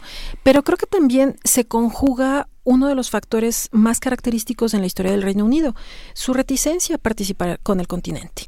Esta reserva, este recelo a incorporarse eh, de manera amplia, plena, total, a ejercicios de cooperación eh, que, eh, por supuesto, que se hicieron evidentes después de la Segunda Guerra Mundial con la encarnación de este proyecto de integración europea. Eh, y entonces funciona muy bien para justificar desde violencia hasta desempleo, hasta mal funcionamiento de los servicios públicos, a una Unión Europea que ciertamente recupera, recauda impuestos públicos, impuestos de los ciudadanos de cada uno de sus Estados miembros, y que hace un acopio a través de un presupuesto comunitario para generar niveles de desarrollo, eh, generar cohesión, disminuir brechas entre los integrantes de la Unión Europea. Entonces, se conjugan creo que todos los elementos para una fórmula perfecta, para una tormenta perfecta, que es la que estamos viendo el día de hoy, em, porque el ciudadano promedio está expuesto a campañas en donde no se ha dicho toda la verdad, ¿no? Es uno de los grandes temas eh, que incluso en el debate de la semana pasada se le cuestionaba a, Boris Johnson. A ver, ¿usted cree que es importante que el primer ministro diga la verdad frente a sus votantes? Y el hombre, bueno, contestó de inmediato y sí, claro que sí es importante y no sé qué. Pero la realidad es que tanto de un partido como del otro no se han expuesto de manera clara las implicaciones de la Unión Europea y no se han asumido, creo también, responsabilidades en torno al desempeño que se han tenido en los últimos tiempos. Em, dentro de esta eh, vorágine política, hay que destacar también que hay otros actores. Hay eh, un partido, el Partido Escocés, que está eh, representado por una, una mujer, ¿no? que ha sido muy activa, que ha tenido muy claro desde el primer momento que eh, los escoceses, si forman parte aún del Reino Unido, es porque el Reino Unido forma parte de la Unión Europea. Pero desde hace un buen rato ya dijeron que si Reino Unido se sale del esquema de integración, ellos van a someterse a una consulta pública en donde se evalúe la permanencia dentro del Reino Unido. Porque si no hay Unión Europea, los escoceses no quieren estar dentro del Reino Unido. Mm. Eh, el peso en estas elecciones eh, no es precisamente significativo. Este, este partido creo que mm, no va a hacer la diferencia entre la disputa entre estos dos grandes partidos, el laborista y el conservador. Se habla de que en todo caso el peso que pueden tener eh, dentro de las elecciones del día de hoy es de alrededor del 3%, ¿no? que es muy poquito, que no hace la diferencia. Igual que la presencia de los verdes, el partido, el partido verde, que está oscilando también con un cálculo de alrededor del 3% de los escaños en el Parlamento. ¿no? Em, aquí sale otro tema que creo que es importante. Lo que está ocupando la agenda, la discusión en la Unión en, perdón, en las elecciones del día de hoy es el Brexit, es la relación del Reino Unido con la Unión Europea. Eh, pero poco se ha dicho, por ejemplo, de cuáles son las posturas, cuáles son las acciones que se van a tomar, por ejemplo, en torno al cambio climático que es una cosa que nos interesa, nos debería interesar a todos aquí y ahora, y creo que a los ingleses particularmente, porque estando ubicados tan al norte, en medio de este eh, mar em, del norte, bueno, van a ser de los primeros afectados con este eh, incremento, con este alza del nivel del mar, ¿no? Claro, la misma ciudad de Londres, ¿no? Totalmente. Y creo que se está hablando poquito de esto, ¿no? No ocupa los titulares, son cosas que no importan, ¿no? Lo que se está llevando las palmas es el tema de los dineros, de los impuestos, de si se va a recaudar más dinero o no. Y creo que también se está viendo de una manera muy simplista, ¿no? Johnson habla de que eh, si él se mantiene al frente del, gobierno de Reino Unido, los impuestos van a ir para abajo, ¿no? Porque el problema se termina sacando al país de la Unión Europea. Eh, Corbyn habla de que hay que equilibrar los dineros, porque particularmente hay que recuperar el sistema nacional de salud, ¿no? O sea, los temas que están en la agenda, claro que importan, claro que la relación con la Unión Europea es importante, pero creo que no estamos poniendo atención, o los ingleses no están poniendo atención a aquello que a largo plazo sí que va a tener una serie de implicaciones relevantes para todos, ¿no? Em, las eh, campañas que, han estado acompañando a estos personajes también son muy curiosas. Em, hay un comercial que se transmitió em, eh, vía televisiva en donde Boris Johnson se aparece en la casa de una familia, una pareja de alrededor de unos 40, 45 años, que vive en los suburbios, es una casa grande, ya saben, muy al estilo inglés de la campiña, ¿no? Y se aparece y no dice nada, lo cual de primera instancia es sorprendente, no habla. Se aparece con una serie de carteles, ¿no? Con mensaje escrito dirigido a la mujer que es la que abre la puerta, en donde le invita a votar por él, eh, considerando la necesidad de poner orden, ¿no? De, de, de, realmente ordenar la casa inglesa, ¿no? Em, y su tema fundamental es, y vamos a salirnos del Brexit, si votas por mí, ya vamos a salirnos de la Unión Europea, ¿sí? Porque si no, y aquí viene la parte chusca, ¿no? Eh, que es algo que maneja muy bien este señor Johnson, eh, porque si no nos vamos a llevar en este debate, en esta discusión, pues hasta que me vea yo como en esta foto. Y lo que aparece es la foto de un viejo pastor inglés, este perro melenudo, grandote, este, un poco Johnson burlándose de su propia imagen, ¿no? Invitando a, lo chusco, ¿no? Em, y retirándose muy tranquilo e insistiendo, tenemos que salir, tenemos que hacer efectivo la, efectiva la propuesta, eh, la demanda que se hizo saber en, el referéndum de 2016 y respetar la decisión ciudadana de salirnos de la Unión Europea. Que es una visión, una imagen pues que apela a la Inglaterra este, de, de los fantasmas, a la Inglaterra más antigua. Así es. A la, que la, casa está o habitada por fantasmas y los huesos en el closet. ¿no? Además. una, visión muy conservadora. Que además viene, eh, eh, estamos en diciembre, ¿no? que es la época en la que además los ingleses se ponen a leer estas historias tenebrosas, ¿no? Por alguna razón les encanta acercarse a estos cuentos. Em, entonces, e, es esto, ¿no? Es un Boris Johnson apelando a eh, un margen, un, grupo social de cierta edad, con ciertos ingresos, con ciertas preferencias políticas, ¿no? es, em, muy sutil eh, la, exposición, pero creo que sí hace una diferencia. ¿Qué tal que este anuncio, ¿no? Se hubiera presentado, se hubiera desarrollado con un Boris Johnson presentándose en un departamento donde tres o cuatro jóvenes con becas Erasmus, ¿no? Comparten el piso y están eh, eh, con la posibilidad de viajar para estudiar a otros territorios de la Unión Europea, ¿no? ¿Cuál sería su percepción, no? Esto se vio reflejado en ese referéndum de hace tres años, ¿no? Las personas mayores están votando, están pensando en que ciertamente hay que salirse de la Unión Europea. Los jóvenes, como buenos jóvenes, ¿no? Quieren salir, conocer, empaparse de otras culturas y están a favor de permanecer dentro de la Unión Europea. Hay una cifra también muy relevante al respecto, rescatando este dato de los jóvenes. En estas elecciones, poco más de dos millones y medio de jóvenes van a votar por primera vez es un sector, es un segmento poblacional sumamente relevante que probablemente sí pueda hacer la diferencia. No, es poca o no es poca la cantidad, no es, poco. Em, el referéndum de hace tres años quedó clarísima esta tendencia. Los jóvenes sí se quieren quedar dentro de la Unión Europea. Si estos chicos superan esta limitante del abstencionismo tan tradicional de estas sociedades contemporáneas que hemos estado presenciando y se vuelcan a emitir su voto por cualquiera de los partidos, pero hacer saber, hacer, dar a conocer su voz. Y en todo caso, pensar que votar por Johnson es dar un respaldo, un refrendo a la retirada de la Unión Europea, creo que ellos sí podrían hacer la diferencia, ¿no? ¿Hay alguna opción política que le esté hablando a esos jóvenes con este discurso, con estas preocupaciones que puedan tener los jóvenes o aspiraciones que puedan tener, eh, que están orientadas hacia una vida eh, integrada en la globalidad? ¿no?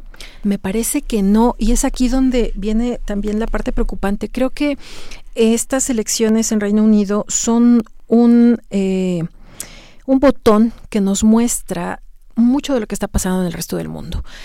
Los discursos polarizados hay blancos y hay negros. Por ahí de repente alcanzamos a ver algunos grises, algunas tonalidades, pero creo que no está eh, presente precisamente esta diversidad, esta em, oportunidad, esta serie de oportunidades para los jóvenes. ¿no? Hay un partido eh, que, que es el liberal demócrata, que en todo caso sería el que recupera estas ideas un poco más progresistas, más innovadoras, pero el peso específico que tienen aquí y ahora oscila alrededor del 13 o 14% de eh, la posibilidad de, preferencia de voto el día de hoy. Es muy poco. Em, si a esto le agregamos algunas declaraciones medio arriesgadas de, su titular, es, es, una, es una mujer eh, muy joven, Joe Swinson, eh, muy inteligente, pero creo que de repente este, se patina un poquito, ella ya se ve a sí misma como primera ministro de Reino Unido. ¿No? Cuando su oferta no está precisamente bien articulada, no está em, dirigiéndose precisamente a este público que sí que creo que puede hacer la diferencia en las votaciones del día de hoy, entonces no tiene precisamente mucho respaldo, ¿no? Eh, creo que esta es una de las grandes carencias, no solamente en Reino Unido, sino en todo el mundo. Mm. Se están, em, como ya señalaba Miguel Ángel, se están sacando eh, fantasmas del pasado, se está eh, haciendo campaña con temores, ¿no? Con esta posibilidad de bancarrota de un país, de fuga de capitales, de que, que en el caso de México también este, presenciamos, ¿no? Y me parece que la parte eh, creativa, alternativa, progresista, que se supone que en una época globalizada, con acceso a redes sociales, con un montón de innovaciones en ciencia y tecnología, no está presente. Y eso, insisto, no es algo exclusivo del Reino Unido, creo que se está presentando en todo el mundo. Este ascenso del conservadurismo, tanto en países de lo que conocíamos como primer mundo, como en estas regiones un poco más atrasadas de Asia, de América Latina misma, ¿no?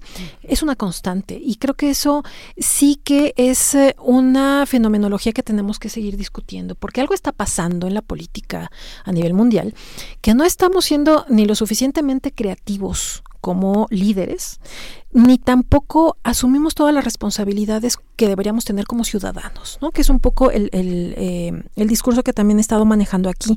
Nos impresionamos y nos dejamos llevar por este canto de las sirenas, ¿no? del que hablábamos antes de, de sí, esta fuera, fuera del aire hablamos de, precisamente, hablando de los peregrinos, que, de, de, Ulises y su travesía. Exacto, ¿no? Que, que nos dejamos llevar con eh, la oferta que parece más atractiva, aunque sea poco realista, ¿no?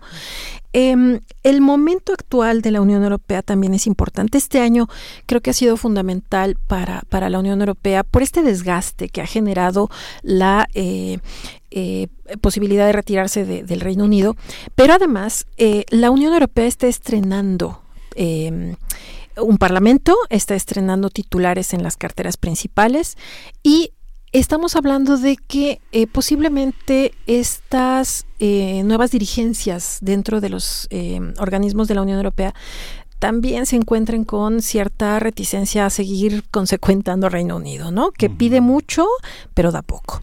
Eh, tenemos por primera vez en la historia de la integración europea una presidenta de la Comisión.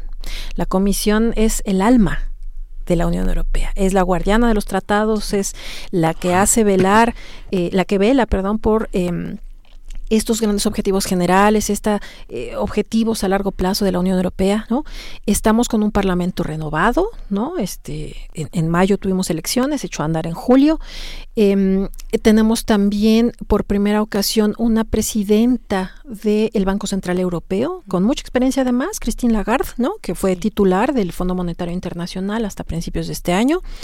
Y tenemos a un español encabezando a eh, la dirigencia en materia de asuntos exteriores de la Unión Europea. ¿no? Entonces, es una nueva Unión Europea que sí. creo que eh, ha dado mucho ya, ha sido muy flexible, ha escuchado las demandas del Reino Unido y Reino Unido nada más no define qué es lo que va a hacer, ¿no? Las elecciones del día de hoy por eso son relevantes. No es nada más refrendar el mandato de Johnson o elegir a Corbyn o algún otro personaje que a lo mejor con mucha suerte se cuela por ahí, ¿no? Uh -huh. Sino que es una evaluación al ejercicio de la integración europea, porque el Brexit es lo que está ocupando la agenda fundamental. Y esto también nos va preparando para escenarios seguramente poco favorables para el ánimo europeísta. Y ya pasó, ¿no? Eh, cuando se intentó negociar, eh, crear una constitución europea, eh, las elecciones en Francia eh, fueron un voto de castigo para Jacques Chirac y uh -huh. para este ejercicio de integración europea en donde se le veía como la responsable de todos los males franceses, ¿no? Así que eh, por eso es emblemático el día de hoy y otra fecha emblemática, mañana 13 de diciembre, se cumple un aniversario más de la firma del Tratado de Lisboa, que es precisamente en donde se dispone la posibilidad de esta salida de emergencia, este artículo 50 que invocó sí. el Reino Unido. Así que las fechas también este, son, son relevantes, ¿no? No solamente en México, sino que en Reino Unido es, es, algo, es algo importante. Aunque fíjate que, Álvaro, sé que sea un comentario breve, pero esta, esta visión... Eh, de una Europa norte, norteamericanizada es muy fuerte. ¿no? Hoy están en la primera plana de todos los diarios el tema del Brexit. pero el espíritu de lo norteamericano permea toda Europa. En todas las ciudades, en todas las grandes ciudades europeas, hay un espíritu antigringo. Pero hay una Norteamérica que se filtra a través de Londres y que justamente los escritores, eh, por ejemplo los cineastas y los escritores británicos, lo que quieren ser es norteamericanos. Y cuando hablas con ellos, eso te dicen. Quiero una novela norteamericana, quiero una película norteamericana. Los grandes periódicos, excepto los portugueses, ¿no? este, todos tienen una edición internacional en inglés. Su edición internacional no es en francés, ¿no? Una revista tan influyente como Spiegel, que tiene un millón de ejemplares desde 1947, tiene un gran sitio y una gran parte en inglés. El Corriere de la Sera, que es tan italiano, tan nacional, tiene un resumen en inglés, ¿no? O sea, toda la, toda la, toda la Europa corre en inglés. Las grandes ciudades que han, que han centripetado a todos sus ciudadanos son una neoyorcanización de la Europa, ¿no? Digo, Berlín es eh, una ciudad muy neoyorquina, Bruselas se está convirtiendo en una ciudad muy neoyorquina, Madrid en una parte es muy neoyorquina, este, toda la Défense y toda la parte en París es neoyorquina. Hay una parte norteamericana de un país que se aleja de las, de, un país que deja a Europa también descobijada en todas las partes que tienen que ver con lo social, ¿no? con la ecología, con el medio ambiente, ¿no? Tenemos, tenemos desafortunadamente que, despedirnos, que despedir esta conversación, maestra Alma Rosa Amador Iglesias. Nos quedamos en el filo del asiento una vez más, como nos han tenido en Reino Unido. No hay tiempo que alcance. No, no hay y está ahí eh, el día de mañana, lo mencionas como fecha importante de este tratado de, Lisboa, que se eh, es, un aniversario del tratado de Lisboa. Vamos a observar las elecciones, los resultados y ojalá podamos tener, ya está, ya estamos en las vacaciones básicamente, pero sería muy afortunado tener una lectura, aunque sea breve, de los resultados de estas elecciones que se llevan a cabo hoy, elecciones generales en Reino Unido. Muchas gracias por estar aquí. Gracias a ustedes. Vamos a ir con música. Nos vamos a ir con algo de a ver qué sale en esta tómbola de Joy Division, por supuesto. Yo pensé que íbamos a cerrar con PJ Harvey, que tiene también en este eh, eh, un, un, disco bastante interesante sobre, sobre Reino Unido. Nos vamos con Joy Division, esto es Shadow Play y volvemos.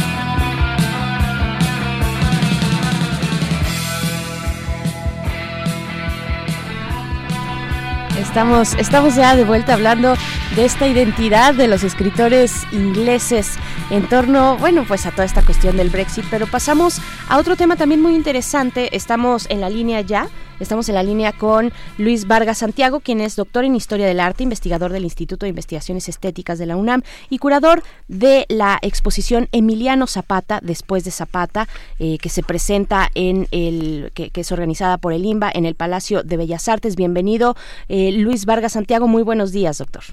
¿Qué tal? Muy buenos días, Berenice. Gracias por tomar esta comunicación para hacer un comentario sobre esta exposición y sobre eh, las motivaciones, cómo está compuesta esta exposición que ha generado la polémica, me parece muy interesante, en torno a esta, pues, esta obra de eh, la revolución, ¿no? Que ha generado, pues, todo lo que hemos visto en los días más recientes. ¿Qué decir de esta obra? ¿Cómo está pensada?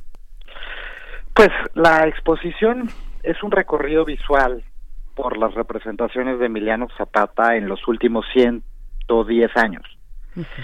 Eh, no es una exposición biográfica sobre Zapata, sino más bien una exposición que se ocupa de mirar qué ha pasado con la imagen de Zapata, de los zapatistas, desde que aparecieron en el espacio mediático de la prensa y de la fotografía en 1910. Y es un recorrido cronológico que va mostrando cómo Zapata se va construyendo paulatinamente en un héroe de la nación y después en un estandarte de diferentes luchas.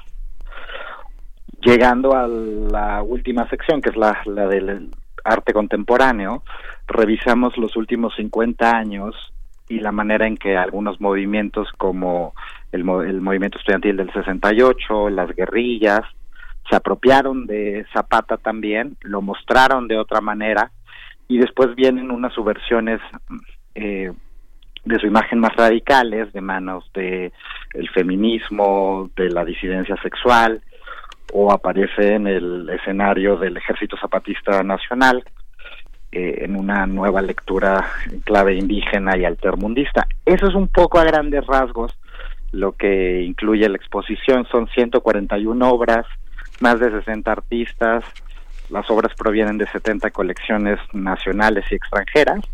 No había habido una exposición así en Bellas Artes y en el ánimo de mostrar la variedad de visiones que hay sobre Zapata, hemos incluido todas.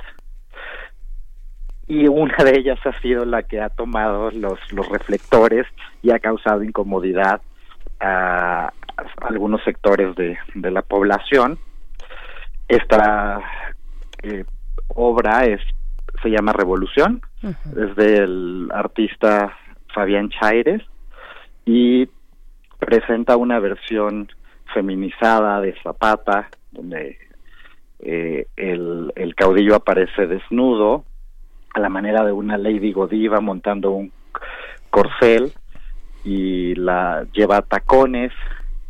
En fin, ha sido una una rendición que, que ha causado cierto malestar, pero que sobre todo revela, nosotros no esperábamos que en 2019 ocurriera algo así.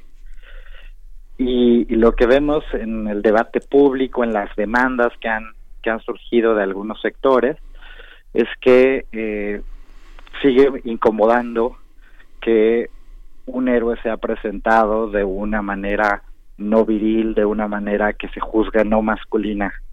Y la crítica de este pintor es justo contra la hegemonía de ciertas masculinidades claro, hay incomodidades eh, ocultas que, que, sobresalen, que llegan a la superficie a través del arte, lo cual es muy interesante, cómo el arte nos interpela, cómo el arte rasca, rasca en lo más profundo de, de nosotros y puede sacar tipo de, eh, este tipo de controversias como las que hemos presenciado en estos días, que efectivamente pues nos dejan un poco atónitos de ver a las afueras del Palacio de Bellas Artes esta, esta, esta batalla discursiva, pero que incluso llegó a, ser física, ¿no? A, golpes físicos, esta batalla entre campesinos, entre eh, los descendientes de Emiliano Zapata y la comunidad LGBT. Es un escenario completamente sui generis, ¿no? Pues sí, es un escenario lamentable porque lo que se debería dirimir desde el diálogo y el derecho a disentir. Eh, el día martes tomó tintes violentos y de intolerancia. Eh, y lo que me parece importante aclarar aquí es que si bien los, los eh, campesinos que se manifestaron pueden dar cuenta de, de cierta de ciertos imaginarios en, en el campo, no son todos los campesinos, es decir, era una organización puntual que, que ha trabajado con, con ciertos intereses políticos y a veces eh, usa escenarios de oportunismo para, para conseguir cosas.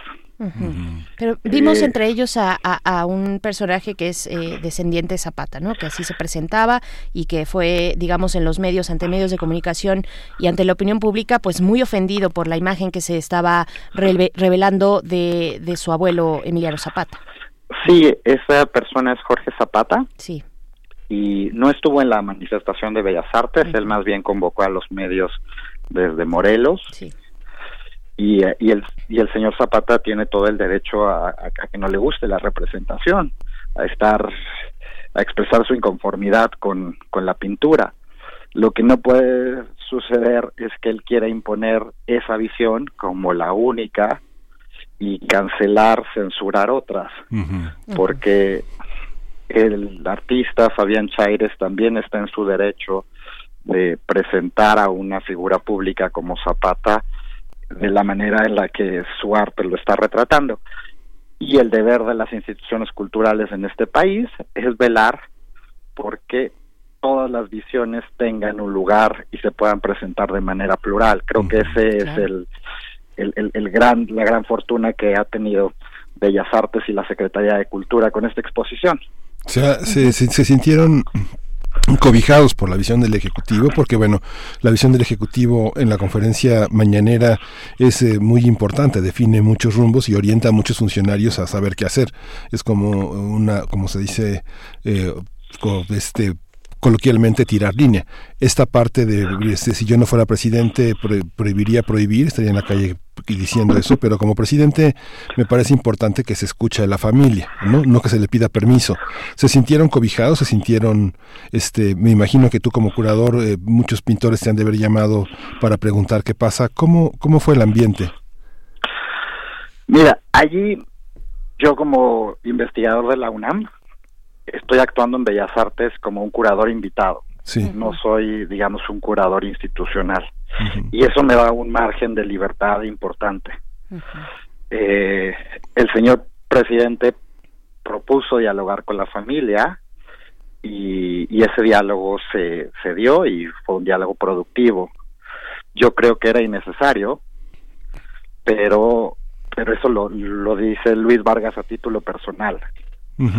Eh, fue, fue un diálogo bastante bueno. Tuvimos la oportunidad de visitar la exposición con algunos de los familiares, que otra cosa importante a señalar es que la familia Zapata es una familia que tiene muchas ramas, que es amplia, y hay algunos que tienen posiciones, digamos, como más proclives al diálogo.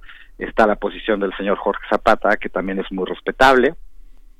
Y nosotros nos reunimos con algunos de los eh, herederos de Zapata que acreditan su filiación a través de actas de nacimiento y de toda una historia que ha tenido la familia, sobre todo en Cuautla.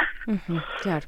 Eh, y a ellos les pareció muy interesante la exposición y en cosa quizá de media hora, yo creo que la Secretaría de Cultura va a estar sacando un boletín donde van a plantear cuál es la posición de la familia, cuáles son, digamos, las los acuerdos que, se toman desde, desde Bellas Artes, pero de ninguna manera la obra se, se va a descolgar. Claro. Eh, bien, pues Luis Vargas Santiago, se nos ha acabado el tiempo, nos, se nos viene el tiempo encima. Solo eh, tal vez en un minutito decir cuál es, qué es lo importante de esta, de esto que estamos observando, qué, qué rescatar, cómo ir incluso a observar ahora con este episodio la, la exposición que se muestra en Bellas Artes. Pues Creo que esto es una invitación para reflexionar en qué país vivimos, la importancia no solo de defender las libertades democráticas, sino de ejercerlas, de no permitir más intolerancia, homofobia, transfobia y todo lo que la violencia de género puede desatar y la exposición va a estar abierta hasta el 16 de febrero. Es una invitación para que vengan a verla, para que conozcan las otras 140 obras que están acompañando las representaciones de Zapata y es un buen plan para vacaciones. Perfecto, pues estaremos ahí, estaremos muy muy atentos y disfrutando esta exposición Zapata, Emiliano Zapata después de Zapata, Luis Vargas, eh, eh, profesor, bueno investigador eh, del Instituto de Investigaciones Estéticas de la UNAM, curador de esta exposición. Te agradecemos este comentario, te mandamos un saludo. Muchas gracias. Y nos estamos despidiendo ya con una canción que viene muy a tono con esto, se llama Baby Revolution del dueto franco-alemán, que dice precisamente no hay revolución sin revolución sexual. Vamos con esto a irnos al corte, regresamos a la tercera hora de primer movimiento. Hasta pronto, Radio Nicolaita.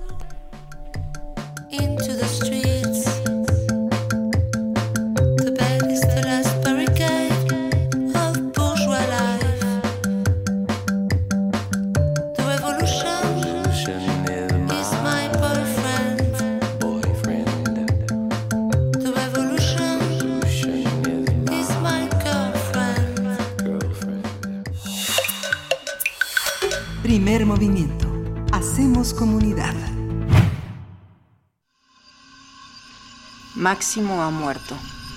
Su muerte me lo devuelve como fue. Egoísta. ¿Quién supo cómo fue? Tu misma pregunta es respuesta. Un hombre corriente. Máximo era encantador. Como hay millones. Fue un ser vulgar que solo sabía ir a lo suyo por los caminos más trillados. porque tu querido Máximo era un ángel de maldad. El entierro se verificará mañana a las 11. No se admitirán coronas. Que en paz descanse. Que Dios lo tenga en su santa gloria. Fue un joven decente. Juego de cartas. Escúchalas próximamente. Una producción de Radio UNAM y la cátedra Max Au en Arte y Tecnología. Mi INE está hecha de confianza. Como organismo autónomo, el INE protege mis datos personales. Mi INE está hecha de participación. Con ella elijo a quien va a gobernar. Mi INE está hecha de mis sueños, mis logros, mi historia. Mi INE es lo que soy. Yo me identifico con la democracia. Para participar, checa la vigencia de tu INE y manténla actualizada. Infórmate en INE.mx. Contamos todas, contamos todos. INE. Si uno de tus propósitos de Año Nuevo es comenzar una vida libre de adicciones, en la línea de la vida te apoyamos. Busca línea de guion bajo la vida en Twitter. La línea de la vida MX en Facebook. Con adic.salud en Instagram. O llama al 800-911-2000. Y si quieres ayudar a alguien con problemas de adicción, te, te escuchamos. Estrategia Nacional para la Prevención de Adicciones. Gobierno de México.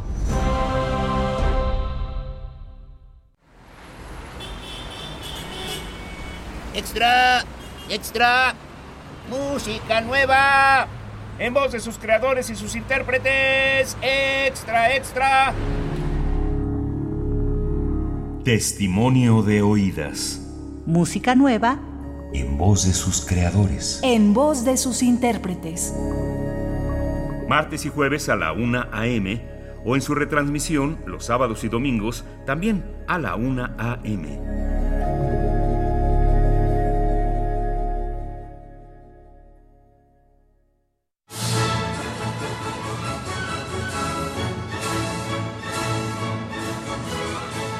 Escuchar una partitura de quien la escribió es un regalo. Es una oportunidad para entender las piezas desde su concepción.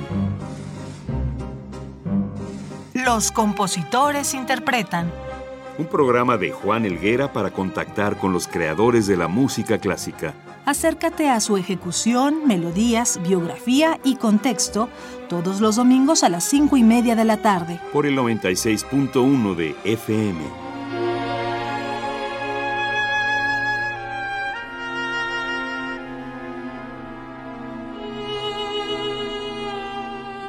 Radio UNAM, Experiencia Sonora.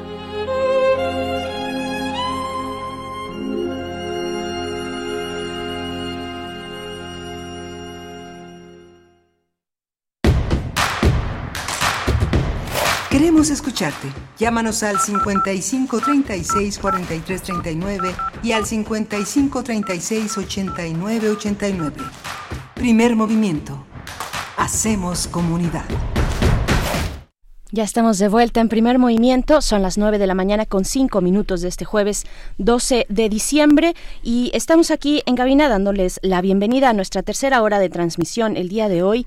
Eh, pues bueno, eh, muchos comentarios respecto a los, a los temas que hemos tocado, temas muy interesantes, temas polémicos también, pero quiero, queremos también invitarles, recordarles varias cosas. Primero que mañana es viernes de complacencias musicales y que pueden ir enviando a nuestras redes sociales la música que quieren escuchar el día de mañana, la música que quieran tal vez incluso dedicar, por supuesto que se vale, y también invitarles a nuestro concurso de piñatas que tendrá lugar también mañana después de la emisión, después de las 10 de la mañana. Si no tienen piñata, no importa, vénganse para acá, vamos a hacer comunidad aquí en Radio UNAM de esta manera. Y si tienen piñata, pues pueden enviar sus avances eh, en nuestras redes sociales con el hashtag concurso piñatas PM, ahí está en arroba PMovimiento, así nos encuentran en Twitter, primer movimiento UNAM en Facebook. Es la forma en la que estamos eh, pues ahí en esa red social eh, del Caralibro. Y pues bueno hay otras invitaciones Miguel Ángel también. Sí está la orquesta eh, la, orquesta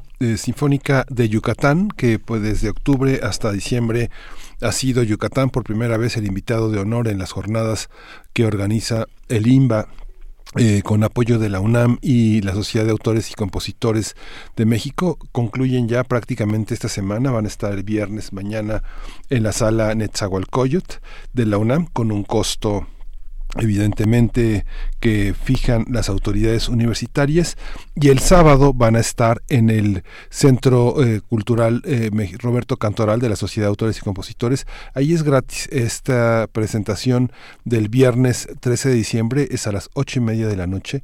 El de la eh, también el de la el Centro Cultural Roberto Cantoral vale muchísimo la pena escuchar a una de las orquestas que pocas veces tenemos oportunidad de, de, escuchar es la Orquesta Sinfónica de Yucatán con una enorme trayectoria y bueno es una es uno de los grandes pretextos que hace posible que la obra de nuestros grandes compositores mexicanos tenga una visión eh, eh, nacional que se escuche en distintos escenarios. Tienen un programa de, van a, van a tener la obertura de Tannhauser en la versión de Dresden en ambas de Wagner y el guapango de José Pablo Moncayo así como danzón de Arturo Márquez el danzón número 8 un programa contrastante, muy interesante para un público melómano, pero también para un público que se inicia en la, en la apreciación musical. Desde Tannhäuser hasta el danzón. El danzón de Arturo Márquez. De Arturo Márquez. Y el guapango de Moncayo, ¿no? No, pues sí, va a estar muy, muy bueno. Muy, muy combativo también, muy nacionalista, ¿no? Pareciera este repertorio.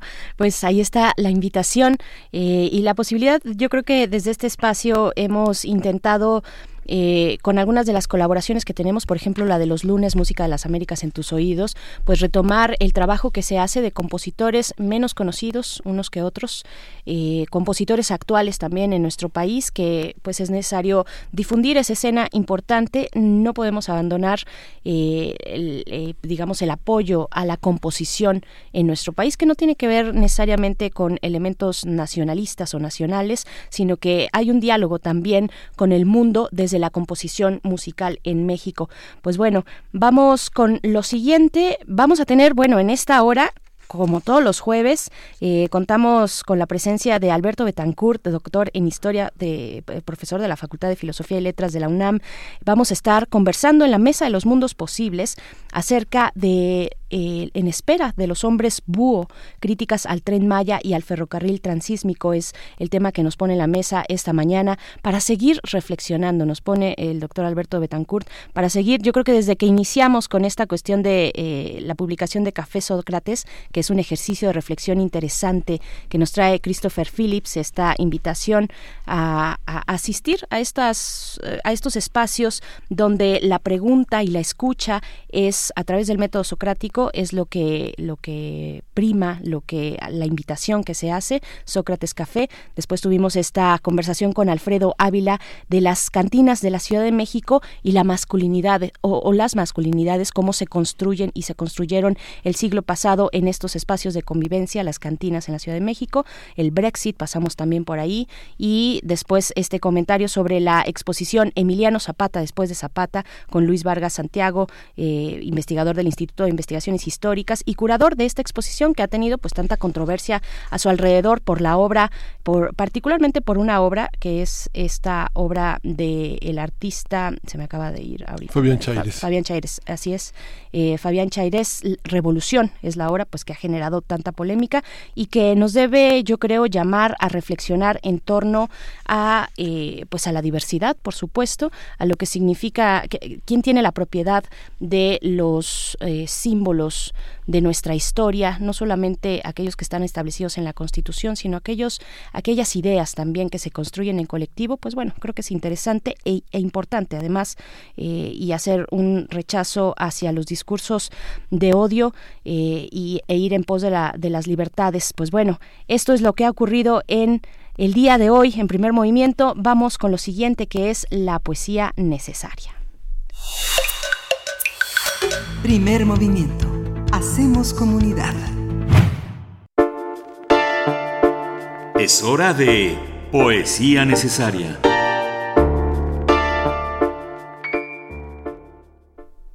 Y hoy vamos a escuchar la poesía de Manuel Altolaguirre, es un poeta, guionista y cineasta español que perteneció a la afamada generación del 27. Nació en Málaga en 1905, en el año de 1905, inicios del siglo pasado. Antes de cumplir los 20 años, Manuel Altolaguirre fundó su primera revista de poesía en la que aparecían colaboraciones de poetas muy, muy reconocidos. Además de las de algunos compañeros de su generación, viajó posteriormente a Francia e Inglaterra y ahí fundó su propia imprenta, regresando después a España, donde militó en las filas de la República durante la Guerra Civil. En 1939 abandonó España de manera definitiva y fijó su residencia aquí en nuestro país, en México, dedicándose al final de su carrera a la dirección cinematográfica. En 1959, Manuel Altolaguirre, durante una visita a España, pues falleció eh, desafortunadamente en un accidente automovilístico en la ciudad de Burgos. Y pues bueno, vamos a escuchar lo que vamos a escuchar de Manuel Alto Laguirre se titula eh, es un poema que tiene un título largo, Las sendas que me, que me obligo a recorrer por ti. Manuel Alto Laguirre es lo que vamos a escuchar en la poesía y en la música una banda de Los Ángeles, California. Una banda es un dueto, es un dueto joven, muy muy reciente. 2017 tiene eh, su primera colaboración. Es de origen migrante eh, y que recupera el estilo de los chicanos un poco de rockabilly tal vez, más que, más que una banda retro, digamos retro sintética o emulada, pues son sus integrantes verdaderos herederos del legado, chicano.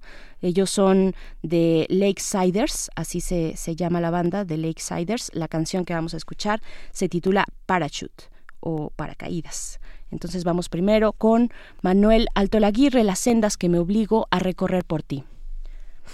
Las sendas que me obligo a recorrer por ti, no las borra la vida y en vez de flores una venda, dura como una máscara, va dividiendo el campo. Quisiera haber nacido junto a ti, vivir de rama en rama sin caminos, pero veo la distancia, el no alcanzarte, y peregrina el corazón pisando rosas, y llega al tuyo cuando sueña, dentro de una ciudad donde aplastado quedó el verdor, la risa, las colmenas, en ella se enredaron los caminos y la tierra ofendida quedamente lanza leves suspiros, sus jardines, sus torres que desprecios a la brisa hacen inmóviles voces de bronce dan para anunciar las nuevas tumbas. Yo sé por qué la tierra enfurecida a veces tiembla y rompe las ciudades.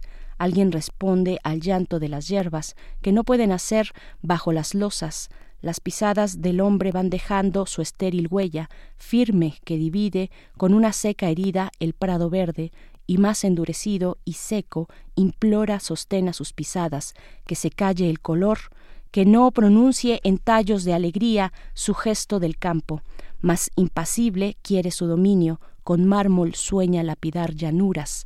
No así mi amor, tu mundo, otro planeta, la flor intacta con ocultos ríos, por sus venas iré sin ser notado, soy de tu corazón dócil corriente.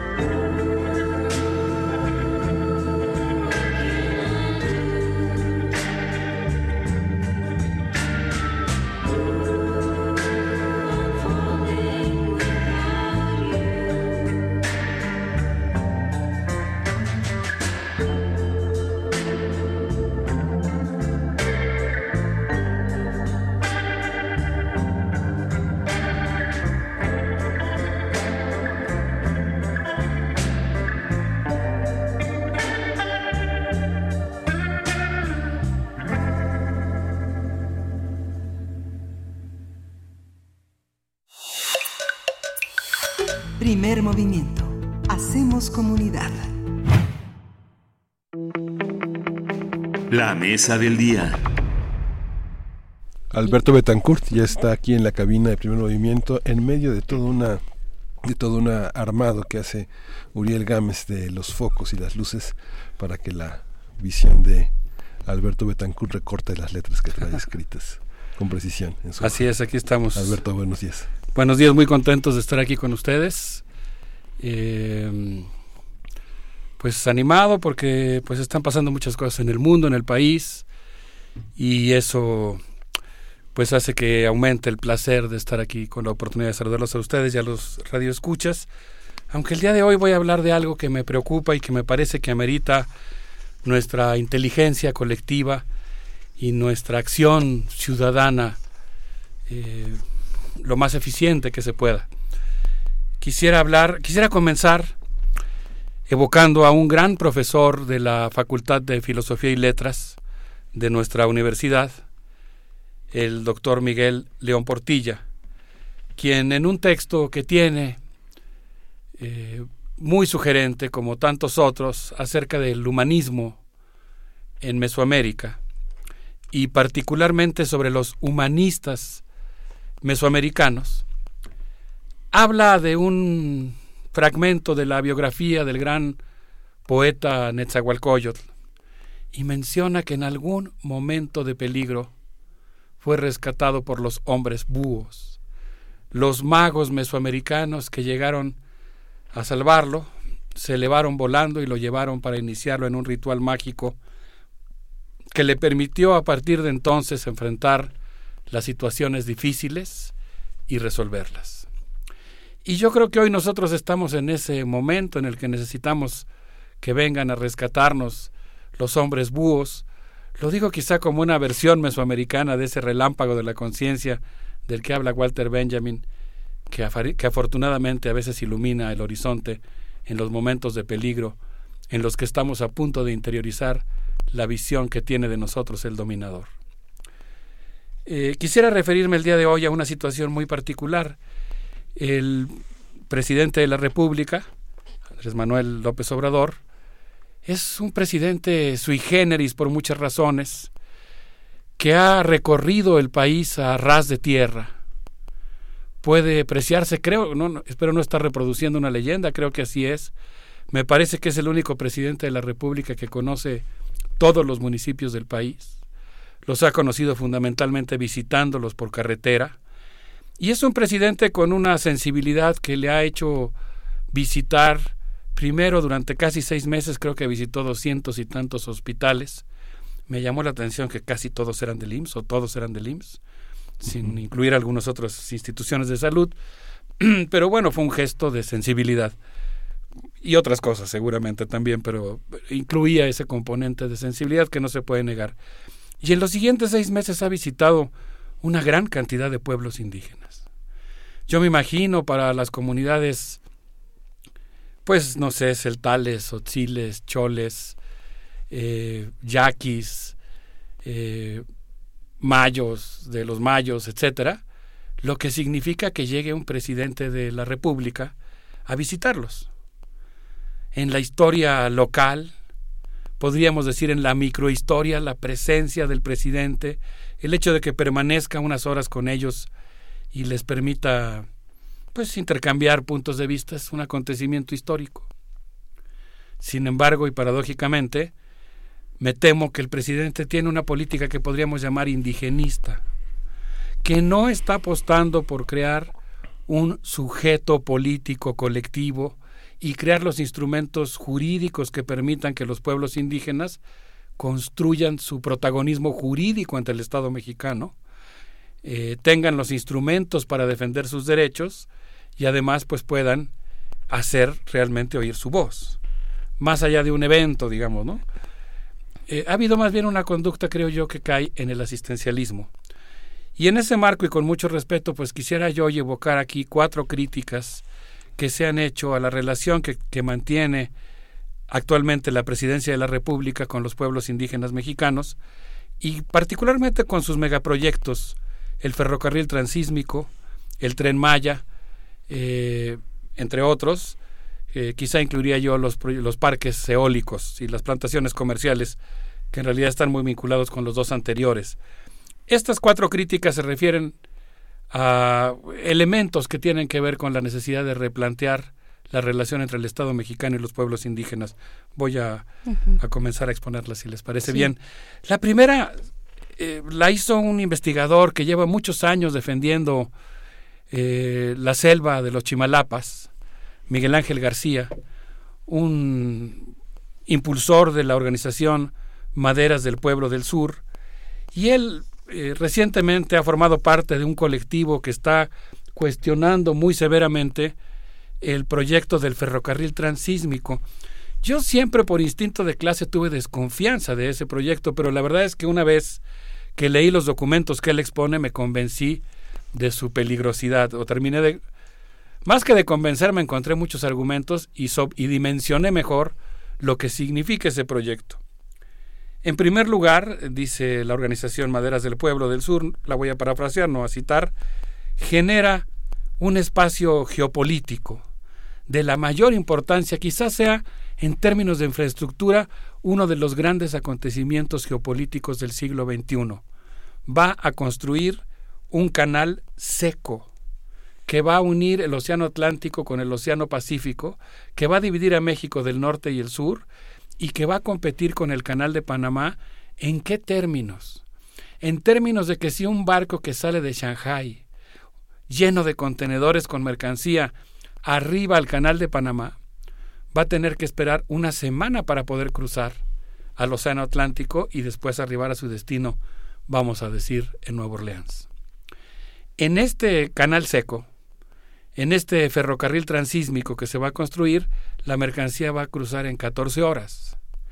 Eso significa que en la práctica, si funcionara bien en los términos, eh, digamos, económicos en los que está planteado, tecnológicos en los que está planteado, la mercancía cruzaría en 12 horas en lugar de en una semana. Y eso va a convertir a ese ferrocarril transísmico en un sustituto muy importante del canal de Panamá, pero desafortunadamente también implica, dicen los compañeros de Maderas del Pueblo, revitalizar una serie de proyectos, por ejemplo, el proyecto Gagden sobre la Mesilla, que fue firmado en 1853, o incluso el proyecto McLean Ocampo, que fue firmado en 1859.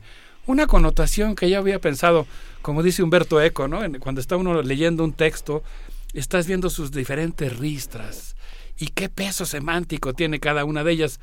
Cuando vino a México el eh, secretario de Estado Mike Pompeo a entrevistarse por primera ocasión con el presidente Andrés Manuel López Obrador, me acuerdo que me impactó mucho la foto de Mike Pompeo y el presidente Andrés Manuel López Obrador dándose la mano, teniendo como fondo la imagen de Benito Juárez. Y pensaba yo en muchas connotaciones que tiene Benito Juárez, ¿no? en sus ristras, en sus eh, diferentes significados. Pero uno de los que llegué a pensar en ese momento tenuemente, digamos, no dándole un peso mayor, era justamente el, el del Tratado Magleno Campo y la concesión de Tehuantepec a fuerzas económicas y políticas estadounidenses. Y una de las cuestiones que cuestiona, una de las cuestiones que critica y que le preocupan a este análisis que hace el colectivo de Maderas del Pueblo del Sur, es el hecho de que de alguna manera revive, resucita una serie de proyectos que incluyen incluso la construcción del puerto de Salina Cruz y su inauguración festiva por parte de Porfirio Díaz. Se trata de, una, de la construcción de una infraestructura nos dicen los compañeros, nos dice Miguel Ángel García, que va a ser un canal seco multimodal al servicio transnacional de fuerzas económicas destinadas al lucro que van a utilizar un canal alternativo al canal del Panamá, pero se trata de un, digamos, ferrocarril que va a estar al servicio de los intereses corporativos globales que van a representar un enorme daño para la naturaleza, para los pueblos y para las comunidades y que además van a eh, dañar profundamente la soberanía nacional. De tal manera que pues se trata de un canal que va a afectar a 35 municipios de Veracruz, 5 de Tabasco, 30, 50 eh, y tantos de, de Oaxaca, y consecuentemente pues va a tener un impacto en la vida social de esos pueblos enorme. ¿Qué es básicamente lo que va a ocurrir? Pues se, van a, se va a construir un gran clúster industrial con un ferrocarril.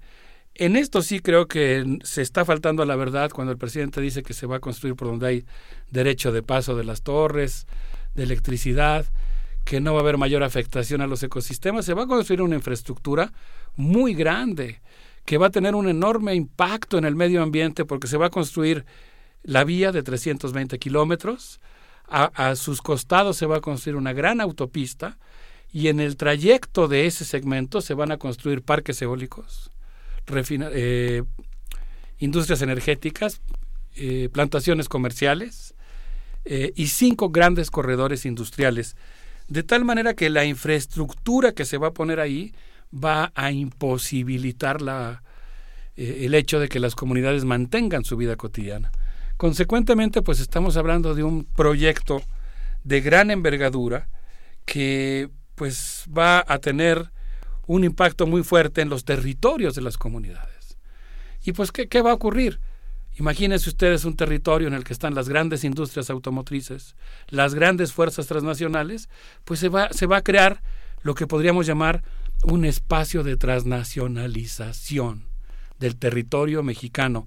Y eso va a implicar que el Estado mexicano se va a convertir, se va a refuncionalizar, al menos en esa región, para dejar de ser un Estado que está primordialmente tratando de servir a los intereses nacionales para convertirse en un Estado que al menos en esa región va a estar tratando de crear las condiciones para que se reproduzcan capitales transnacionales. Consecuentemente, pues es un proyecto que va a tener un enorme impacto. Y en ese contexto quisiera evocar la segunda observación crítica que se ha hecho a este respecto, que ha corrido a cargo de un gran investigador que lleva muchos años investigando sobre los derechos de los pueblos indígenas, que es Francisco López Bárcenas, quien ha planteado, estudiado intensivamente el tema del derecho a la consulta de los pueblos indígenas. Y lo que él dice es que en el caso particular del ferrocarril transísmico y del tren Maya, él también hace este reconocimiento que hacía yo al inicio de mi intervención. Tenemos un presidente sui generis, con una sensibilidad que no habían tenido otros presidentes. Constituye todo un hecho histórico de que el presidente se presente personalmente en muchas comunidades, entable un diálogo con los pueblos indígenas. Pero dice Francisco López Bárcenas, también existe el gran riesgo de que esta política, digamos, neoindigenista, le llamo indigenista pensando en una política que es básicamente integracionista, que no constituye un sujeto colectivo, político, jurídico, eh, pues banalice el tema de la consulta. Porque lo que está ocurriendo realmente no es una consulta. En primer lugar, no es una consulta dirigida exclusivamente a los pueblos indígenas, es una consulta abierta a toda la población. Sin lugar a dudas, toda la población tiene derecho de manifestarse pero lo que plantean los lineamientos jurídicos que ha aprobado el Estado mexicano, por ejemplo, particularmente el artículo 169 del Convenio de la Organización Internacional del Trabajo, que fue signado por los senadores mexicanos en el año de 1998, es que tiene que haber una consulta específica con los pueblos indígenas. Lo cual no quita que tú puedas consultar al resto de la población con otro mecanismo, pero si tú vas a llevar a una misma consulta vamos a decir, a una población de, vamos a decir, medio millón, un millón de indígenas, y metes ahí otros tres millones de personas que mm. van a poder votar, pues ya no es una consulta a los pueblos indígenas, es una consulta a toda la población y correrías el riesgo, incluso en términos formales, de que un segmento no indígena mayoritee al sector indígena. Entonces no se está cumpliendo con el lineamiento de la consulta tal como está establecido, pero además la consulta establece muy claramente en este artículo que debe hacerse con la que el, que el procedimiento, las preguntas, la verificación de los resultados de la votación tiene que hacerse con la participación directa de los involucrados. Y eso tampoco se está cumpliendo. Y a eso habría que agregar además que se trata de una consulta en la cual toda la propaganda gubernamental y buena parte de las giras de los secretarios de Estado están reforzando una de las dos posturas. Y bueno, finalmente, pues eh, creo que habría que decir que incluso la ley de planeación establece que cuando se va a construir una obra, esa la cito también Francisco López Bárcenas en varios de los artículos que ha publicado en el diario La Jornada, que cuando tú vas a hacer una obra que afecta a la vida de las personas, aunque no sean indígenas, tú tienes que consultarlos. Pero la consulta tiene que ser de calidad. Si no se convierte pues en un acto pues prácticamente demagógico, ¿no? Que corre el riesgo paradójicamente de que aún con un gobierno que tiene esta sensibilidad, pues eh, lo que ocurre es que banaliza un instrumento que nosotros debemos cuidar entre todos de que sea efectivo, que sea real. Ya tuvimos la experiencia con la, la termoeléctrica en Morelos, digamos, ya está clarísima la experiencia. Todo lo que tú estás diciendo, ese error se, se, se tuvo en Morelos y no se rectificó que es un proyecto que ya venía, eh, que no es propio de la administración de Andrés Manuel López Obrador, pero que le da seguimiento. ¿no? Es un proyecto que ya se había planteado previamente, vaya, estaba en las manos o está en las manos del presidente velar por la legitimidad y la legalidad de sus propios, eh, de sus propias propuestas, ¿no? De sus eh, proyectos en marcha, de un impacto que yo creo que no nos imaginamos. Eh, este al menos el, tren transísmico, es algo que no nos hemos imaginado. Es una región especial económica la que se va a reformular ahí, a replantear y que impacta de manera mm, distinta, creo yo, y ahí está la necesidad de observar estos instrumentos de consulta a comunidades indígenas porque les impacta de manera distinta al resto de la población por sus prácticas de vida, por su pertenencia a la tierra, por su eh, eh, simbolismo, en fin, es, es una consulta especial, no es nada más a capricho, porque tienen, eh, porque hay que reconocer su autonomía, aunque también, sino que hay un fundamento de vida ahí en, en medio, ¿no? Así es, va, va a partir el país en dos. Y además, y esto es un agravante, insisto que lo estoy haciendo en un marco de respeto, de argumentación y de no, no, no por eso queriendo calificar todo lo que hace el gobierno, sino refiriéndome específicamente a un punto particular, pero que no es un punto menor. Creo que también fue un error el hecho de que el presidente Andrés Manuel López Obrador mencionara el ferrocarril transísmico como parte de un muro que contendría la migración. Eh, yo creo que eso también es un error, por lo menos en los términos en los que fue planteado, y reforzaría esta argumentación de que incluso, pues vamos a decirlo así, con buena intención, pues este, se esté también eh, cumpliendo con esa función, digamos, ¿no? de, en la relación bilateral. Por eso yo creo que es muy importante que ahora los ciudadanos, así como yo creo que tenemos que celebrar ciertas cosas que están ocurriendo en el país y que son hechas por el gobierno, cuestionemos esta, que insisto, pues en, qué consiste. Muchas de las cosas que formaban parte de las objeciones que se hicieron al aeropuerto internacional que se quería construir en Texcoco, forman parte ahora de lo que de lo que se va a hacer a gran escala en el ferrocarril transísmico. Así que espero es una metáfora, ¿no? Es nuestra propia conciencia que los hombres búhos vengan a salvarnos y seamos capaces de volar como ciudadanos. Razón. Es que las carreteras también, si las ves así, son muros, ¿no? Depende cómo veas las cosas. Las cosas terminan convirtiéndose en la forma en que las ves, ¿no? Así es. O, como las planteas también, ¿no? En este caso, pues decir, no es, no es algo que uno le atribuye en, su, en mi interpretación, sino es algo que está dicho. Es un aspecto que el propio presidente resaltó.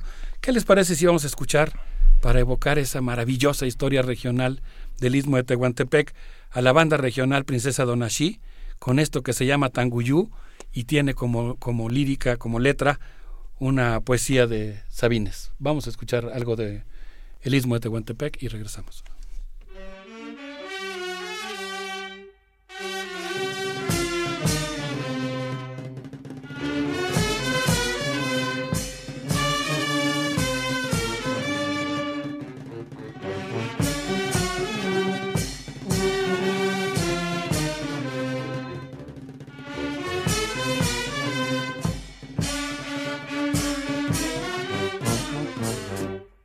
Abia segela shine gusi shunku la jidua Shi se doma chisie tanguyu canabuna Hijo de mi corazón duérmete ya entre mis brazos.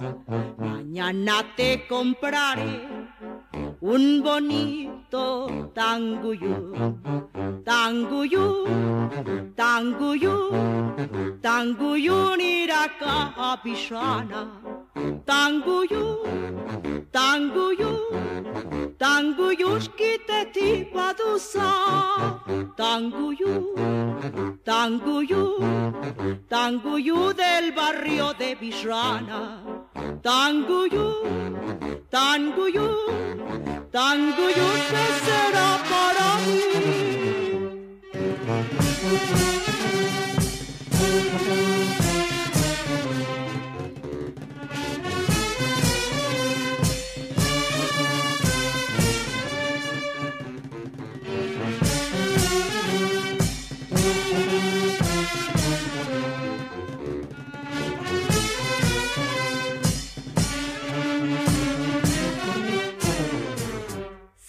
Sasie petit anguyu, tigieten alla giuna, la junis caro, baduro gana. Te compraré un tanguyu para que nunca me olvides el que más te guste a ti, hijo de mi corazón. Tanguyú, tanguyú, tanguyú niraka bishana. Tanguyú, tanguyú, tanguyushkite tibadusa. Tanguyú, tanguyú, tanguyú del barrio de Bishana. Tanguyú, tanguyú, tanguyú, ¿qué será para Pues escuchamos eso que solo puede transmitir de esta manera la banda oaxaqueña, la música eh, tradicional de Oaxaca, en este caso del Istmo. Tanguyú es lo que escuchamos, esta propuesta musical que acompaña una reflexión muy importante que nos trae a la mesa el día de hoy eh, el doctor Alberto Betancourt. Y pues seguimos con este hilo, Alberto. Sí, debo decir que cometí un error. La letra de Sabines es de la canción que vamos a, Mm, escuchar al final. Esta pieza, pues es- creo que sí nos evoca completamente tantas cosas que dice Juchitán para la historia nacional, ¿no? Entre otras, pienso simplemente en el triunfo de la COSEI, ¿no? Fue el primer municipio que ganó el Partido Comunista Mexicano en alianza con la COSEI, después de una lucha regional enorme. Después han pasado muchas cosas, Mm. pero eh, uno dice Juchitán y sin lugar a dudas eh, se evoca inmediatamente un proceso importantísimo de lucha por la democracia en México que ha permitido, eh, con todas las contradicciones del caso, estar donde estamos hoy, ¿no? Así es. Con, con la apertura de muchos espacios que no existían. Bueno, quisiera evocar finalmente dos críticas más, aunque sea brevemente. Una de la cual teníamos deudas desde hace mucho tiempo, la postura que ha expresado eh, la Comandancia eh, General el Comité Clandestino Revolucionario Indígena, Comandancia General del Ejército Zapatista de Liberación Nacional, eh, que ha planteado a través de documentos tan importantes como por ejemplo Rompimos el Cerco, un documento en el cual plantea su posición en relación al tren Maya, su preocupación, y por cierto en un lenguaje muy irónico, eh, en relación al hecho de que pues estos megaproyectos eh, van a afectar profundamente los territorios, la forma de vida de los pueblos indígenas. Hay cuestionamientos muy ácidos, por ejemplo, al hecho de que el Instituto Nacional de Pueblos Indígenas esté jugando un papel en el cual tratando de convencer, esta es la postura del documento, tratando de convencer a las comunidades respecto a los megaproyectos, en realidad las está dividiendo. Hay ironías respecto al uso, por ejemplo, de las tarjetas de Banco Azteca para el reparto de beneficios entre las comunidades y hay una convocatoria a la que se ha sumado el Congreso Nacional Indígena a defender los territorios en contra de estos megaproyectos que pues representan el mismo desarrollo que llega siempre desde afuera, desde arriba, tratando de apropiarse de los territorios y de despejar en la realidad a las comunidades que viven ahí. Indudablemente estos proyectos van a generar, entre comillas, cierto desarrollo económico, insisto, el entre comillas, van a generar divisas, recursos, pero van a ser territorios que van a ser refuncionalizados para la reproducción de capitales transnacionales. Y hay una observación muy particular que me hicieron favor de hacerme llegar los compañeros de la Mesa de Defensa de los Derechos eh, de los Pueblos Mayas eh, y de la voz de los pueblos mayas, que pues plantea, insiste en este tema que tiene que ver con la consulta, con la falta de consulta real, y cuestiona el hecho de que ha habido jóvenes eh, construyendo el futuro que están visitando las comunidades y que en algunas ocasiones, según esta información, están suplantando a los representantes de las comunidades y están tratando de influir en la decisión de las comunidades con respecto a la consulta. Hay una observación que me parece particularmente importante, que tiene que ver con el hecho de que ya hay dos relatores de la Organización de Naciones Unidas que han cuestionado esta consulta. La primera es eh, la relatora de derechos indígenas eh, y la segunda es el relator de derechos humanos. En ambos casos han emitido una opinión diciendo que eh, la consulta a los pueblos indígenas respecto a las obras de infraestructura que les van a apuntar tiene ciertas características que no se cumplen en este caso. Por ejemplo, supervisión internacional. Entonces, pues está, se está afectando un derecho indígena. Eh, el Ejército Zapatista de Liberación Nacional está convocando una reunión que se realizará la segunda semana de, de diciembre en San Cristóbal de las Casas Chiapas, que me parece que va a jugar un papel eh, muy importante para aglutinar a los sectores y para organizar a las fuerzas que se están oponiendo a estos proyectos. Finalmente quisiera concluir con una observación crítica que por mi parte eh, me despertó un gran interés y simpatía la crítica realizada por un amigo, un gran historiador, Alfredo López Austin, quien en un evento organizado por la revista Desinformémonos, eh, pues contó toda una historia del indigenismo desde las épocas en que Manuel Gamio y Moisés Sainz consideraban que los indios deberían ser integrados a la sociedad mestiza, la creación en 1938 del Congreso Indigenista de Morelia, que condujo un poquito tiempo después a la construcción, bueno, no un poquito, diez años después, ya durante el gobierno de Miguel Alemán, a la creación del Instituto Nacional Indigenista. Y en este recuento de la historia del indigenismo en México, el historiador Alfredo López Austin hace una pues reseña de la importancia que han tenido distintos momentos de ruptura con ese indigenismo integracionista. Por ejemplo, la reunión que se celebró en 1973 en la isla de Barbados, en la cual se planteó que los pueblos indígenas tenían que tenían el derecho a su identidad y no tenían por qué integrarse y renunciar a su propia cultura, o incluso el congreso que se realizó en el año de 1974 en San Cristóbal de las Casas Chiapas, con una notable participación de choles, celtales, sotziles y tojolabales que desbordaron un evento que en un principio pretendía ser oficialista. Yo quisiera decir que la crítica fundamental de Alfredo López Austin tiene que ver con las preocupaciones respecto al impacto que van a tener proyectos como el tren Maya y el ferrocarril transísmico, que fueron expresadas por un unas varias decenas de investigadores que han trabajado toda su vida con los pueblos indígenas y que fueron descalificadas por el que fueron descalificados por el presidente Andrés Manuel López Obrador eh, diciendo refiriéndose despectivamente a ellos como los abajo firmantes. Y dice Alfredo López Austin fue un discurso igual que los discursos de Trump y Bolsonaro un discurso que fomenta el odio que marca con la descalificación al disidente que divide a la población, que acalla voces, que enciende fanatismos y genera la docilidad de los voceros. ¿Merece este pueblo que triunfó en las urnas eso? ¿Merecen esto los pueblos indígenas que pretenden ser autores de su propio destino?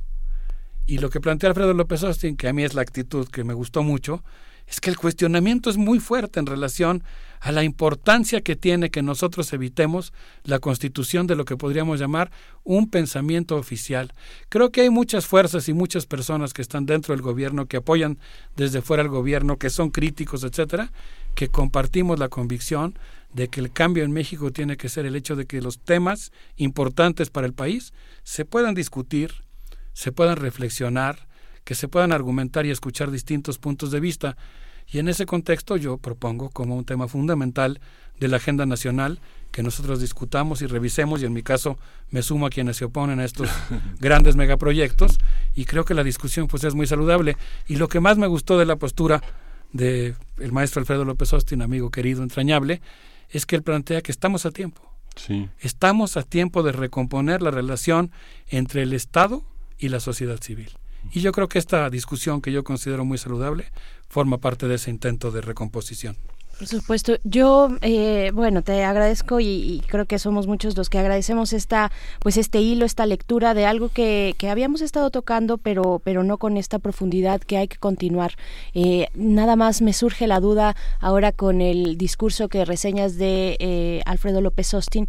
Yo no creo que en el tema del el tren transísmico el gobierno de Estados Unidos esté, eh, digamos, desatento, sino todo lo contrario, eh, por la misma naturaleza de una infraestructura, de una construcción de infraestructura como esta, de la cual tienen toda la experiencia con el, canal de, con el canal de Panamá, que ya administra el pueblo panameño, aunque están ahí asentadas todas estas grandes fuerzas eh, transnacionales, pero que tuvo su, su gran momento con la construcción a cargo de Estados Unidos ante el proyecto fallido francés, ¿no? Que dejó tantas y tantas muertes. Bueno, me parece que es ahí una, una, un ángulo también interesante de cómo está observando Estados Unidos este proyecto del tren transísmico. Y China seguramente, y China. Y todas las grandes fuerzas, ingleses, franceses. México es sin lugar a dudas un punto en este momento de gran turbulencia geopolítica, porque si se construye ese ferrocarril, pues eso va a tener una importancia geopolítica y militar extraordinaria. Y consecuentemente yo creo que no está de más ningún esfuerzo que hagamos por informarnos y por defender nuestra soberanía.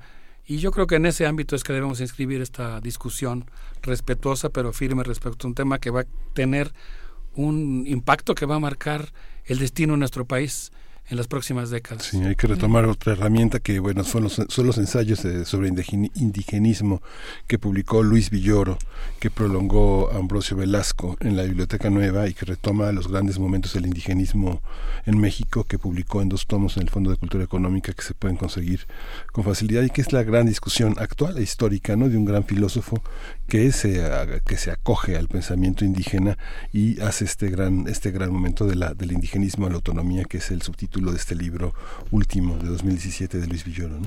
Como no, el gran Luis Villoro, que yo siempre que voy con un amigo tan entrañable como él, siempre pienso en su insistencia en una ética pues, maquiavélica que reunifique medios y fines, ¿no? La relación entre el poder y el valor y la necesidad de que se mantengan en armonía, porque lo más común es lo contrario, ¿no? es que alguien se suba al ladrillo y se maree y pierda piso y se olvide de la moral que desea defender. Por eso yo creo que no está de más entre compañeros, entre ciudadanos, siempre recordarnos la necesidad de seguir una línea de conducta impecable. Así es. Bueno, solo pedirte, antes de despedirnos, ya está sonando la eh, siguiente propuesta musical que nos compartes, pero pedir de nuevo que repitas la publicación de eh, Ferrer. ¿Sí? ¿Estaba, ¿Estaba por ahí? Sí, ¿verdad? ¿La de Maderas del Pueblo? ¿Sí? ¿De Miguel Ángel García? Sí, sí, sí. ¿Dónde está? Ah, Miguel Ángel García. Sí, es Miguel Ángel García. Sí. Si gustan buscar en Maderas del Pueblo del Sur, Maderas del Pueblo van, del Sur. van a encontrar el, el documento. Pues vamos a seguir disfrutando de esta pieza eh, de Fernando Rivera Calderón, que ahora sí, con letra de Sabines, eh, me parece que está muy apropiada con respecto al tema de la resistencia. Gracias, doctor Alberto Betancourt. Nos escuchamos el próximo jueves aquí en la Mesa de los Mundos Posibles. Vamos a escuchar.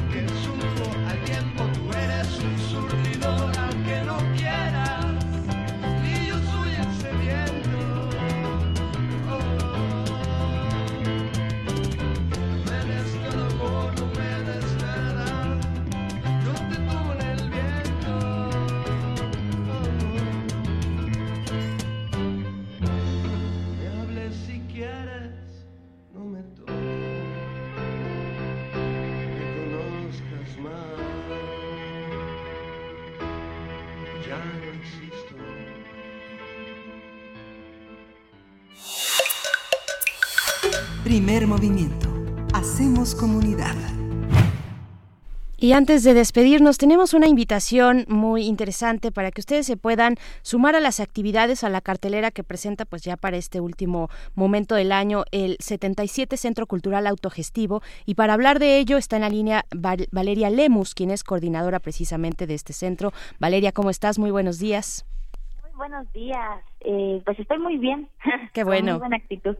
Eso, eso es importante y además ya es jueves, ya casi viernes y nos eh, quieres compartir pues esta agenda, el Centro Cultural Au- Autogestivo, el 77, todo lo que vamos a poder pues eh, compartir, los eventos que y obras que están proyectando. Cuéntanos por favor, Valeria.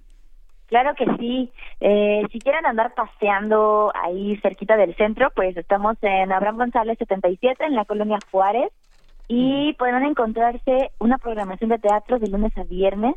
Tenemos una obra que se llama Las hijas de Aztlán, que es una producción de casa, está interpretada por la compañía de teatro penitenciario. Eh, son hombres que en algún momento estuvieron privados de su libertad y ahora están haciendo teatro cabaret aquí en el 77 el martes y miércoles 17 y 18 a las 8.45 pm de la siguiente semana. Muy bien. También este mes es súper especial para nosotros porque es nuestro quinto aniversario. El 24 de diciembre así nos dieran las llaves de, de este lugar y desde entonces nos hemos mm, abocado mucho a estar buscando eh, teatro, talleres para jóvenes, eh, estando, o sea, hem- hemos estado buscando tener una programación muy muy nutrida y bueno, Las hijas de las plan es esta obra que no se pueden perder. Y tendremos una mini posada que se llama No hay quinto malo, estamos de aniversario, el jueves 19 de diciembre eh, que también tiene que ver con contarles qué va a pasar el siguiente año, este, un pequeño espacio de convivencia y, y nada, que se vengan a dar como un tour por, por el 77 justamente. Perfecto, en su quinto aniversario. También estoy viendo aquí en la cartelera que para el día de hoy, 12 de diciembre, tienen el show de stand-up con las stand-perras, que uy, a mí me gustan mucho y además son unas buenas amigas. Eh, a las, esto a las 10 de la noche, el jueves, el día de hoy, en su segunda función, la primera fue el 5, hoy la segunda, 12 de diciembre, stand-perras. Pueden eh, pues también disfrutar un poco de este stand-up reformulado, eh, feminista, de género, un humor distinto al que, pues al que nos tenemos acostumbrados, ¿no? Sí, justo así. La verdad es que las estandoperras tienen un trabajo muy muy bonito y me encanta que eh, siempre están al pie de cañón aquí en la aquí en su temporada. Van a retomar en enero, pero la verdad es que ahora sí que encontrar actividades en diciembre creo que siempre está como complicado y ahorita que tienen su última fecha hay que aprovecharla. Eh, es en Abraham González 77, Colonia Juárez, a dos cuadras de Metro Cuauhtémoc. Muy fácil de llegar, también se puede llegar por Metro también Cuauhtémoc o por Metro Valderas, que también está como más o menos accesible. Perfecto. Y la verdad es que tienen ustedes en el 77 tienen actividades, como bien dices, hasta el 28 de diciembre, yo creo, tienen por acá es lo que estoy observando.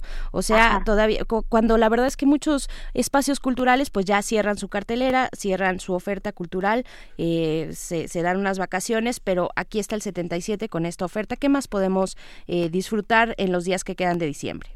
No nos vamos a ir de vacaciones. Ah, este, tendremos Burn Knuckle los sábados a las nueve de la noche.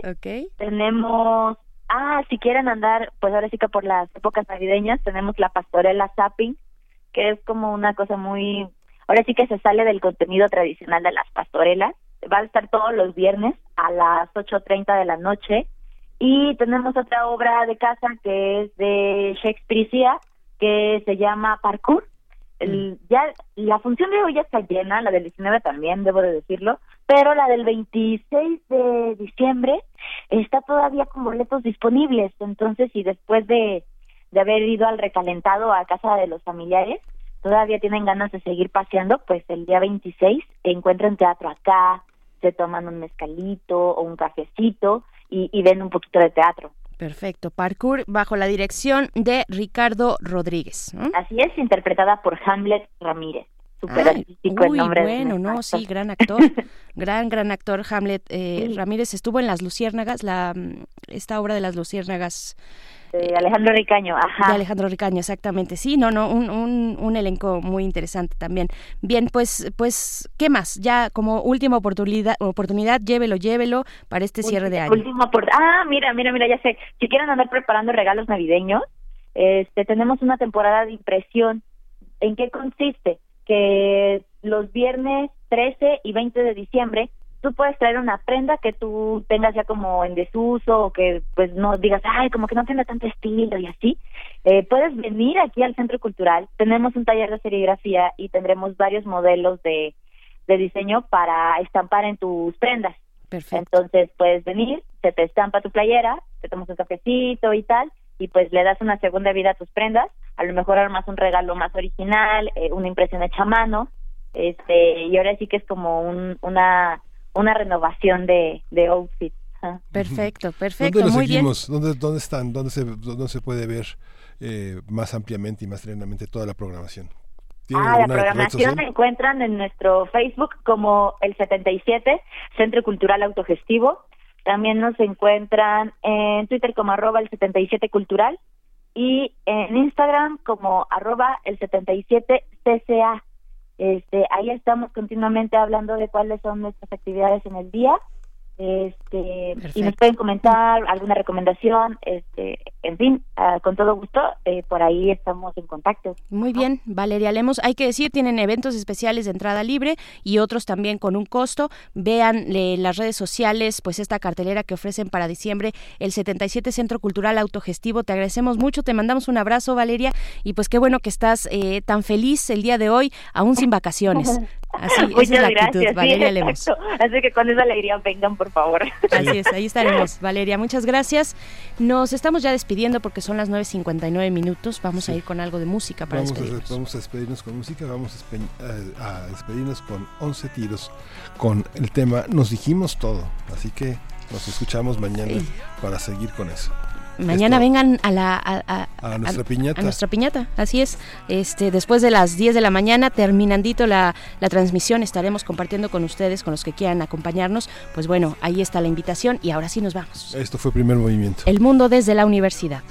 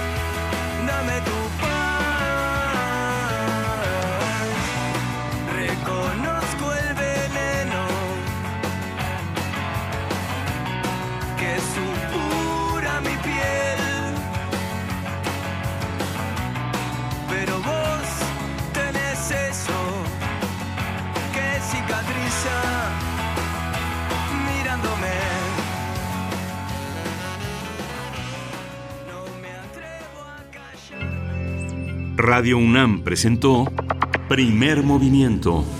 El mundo desde la universidad.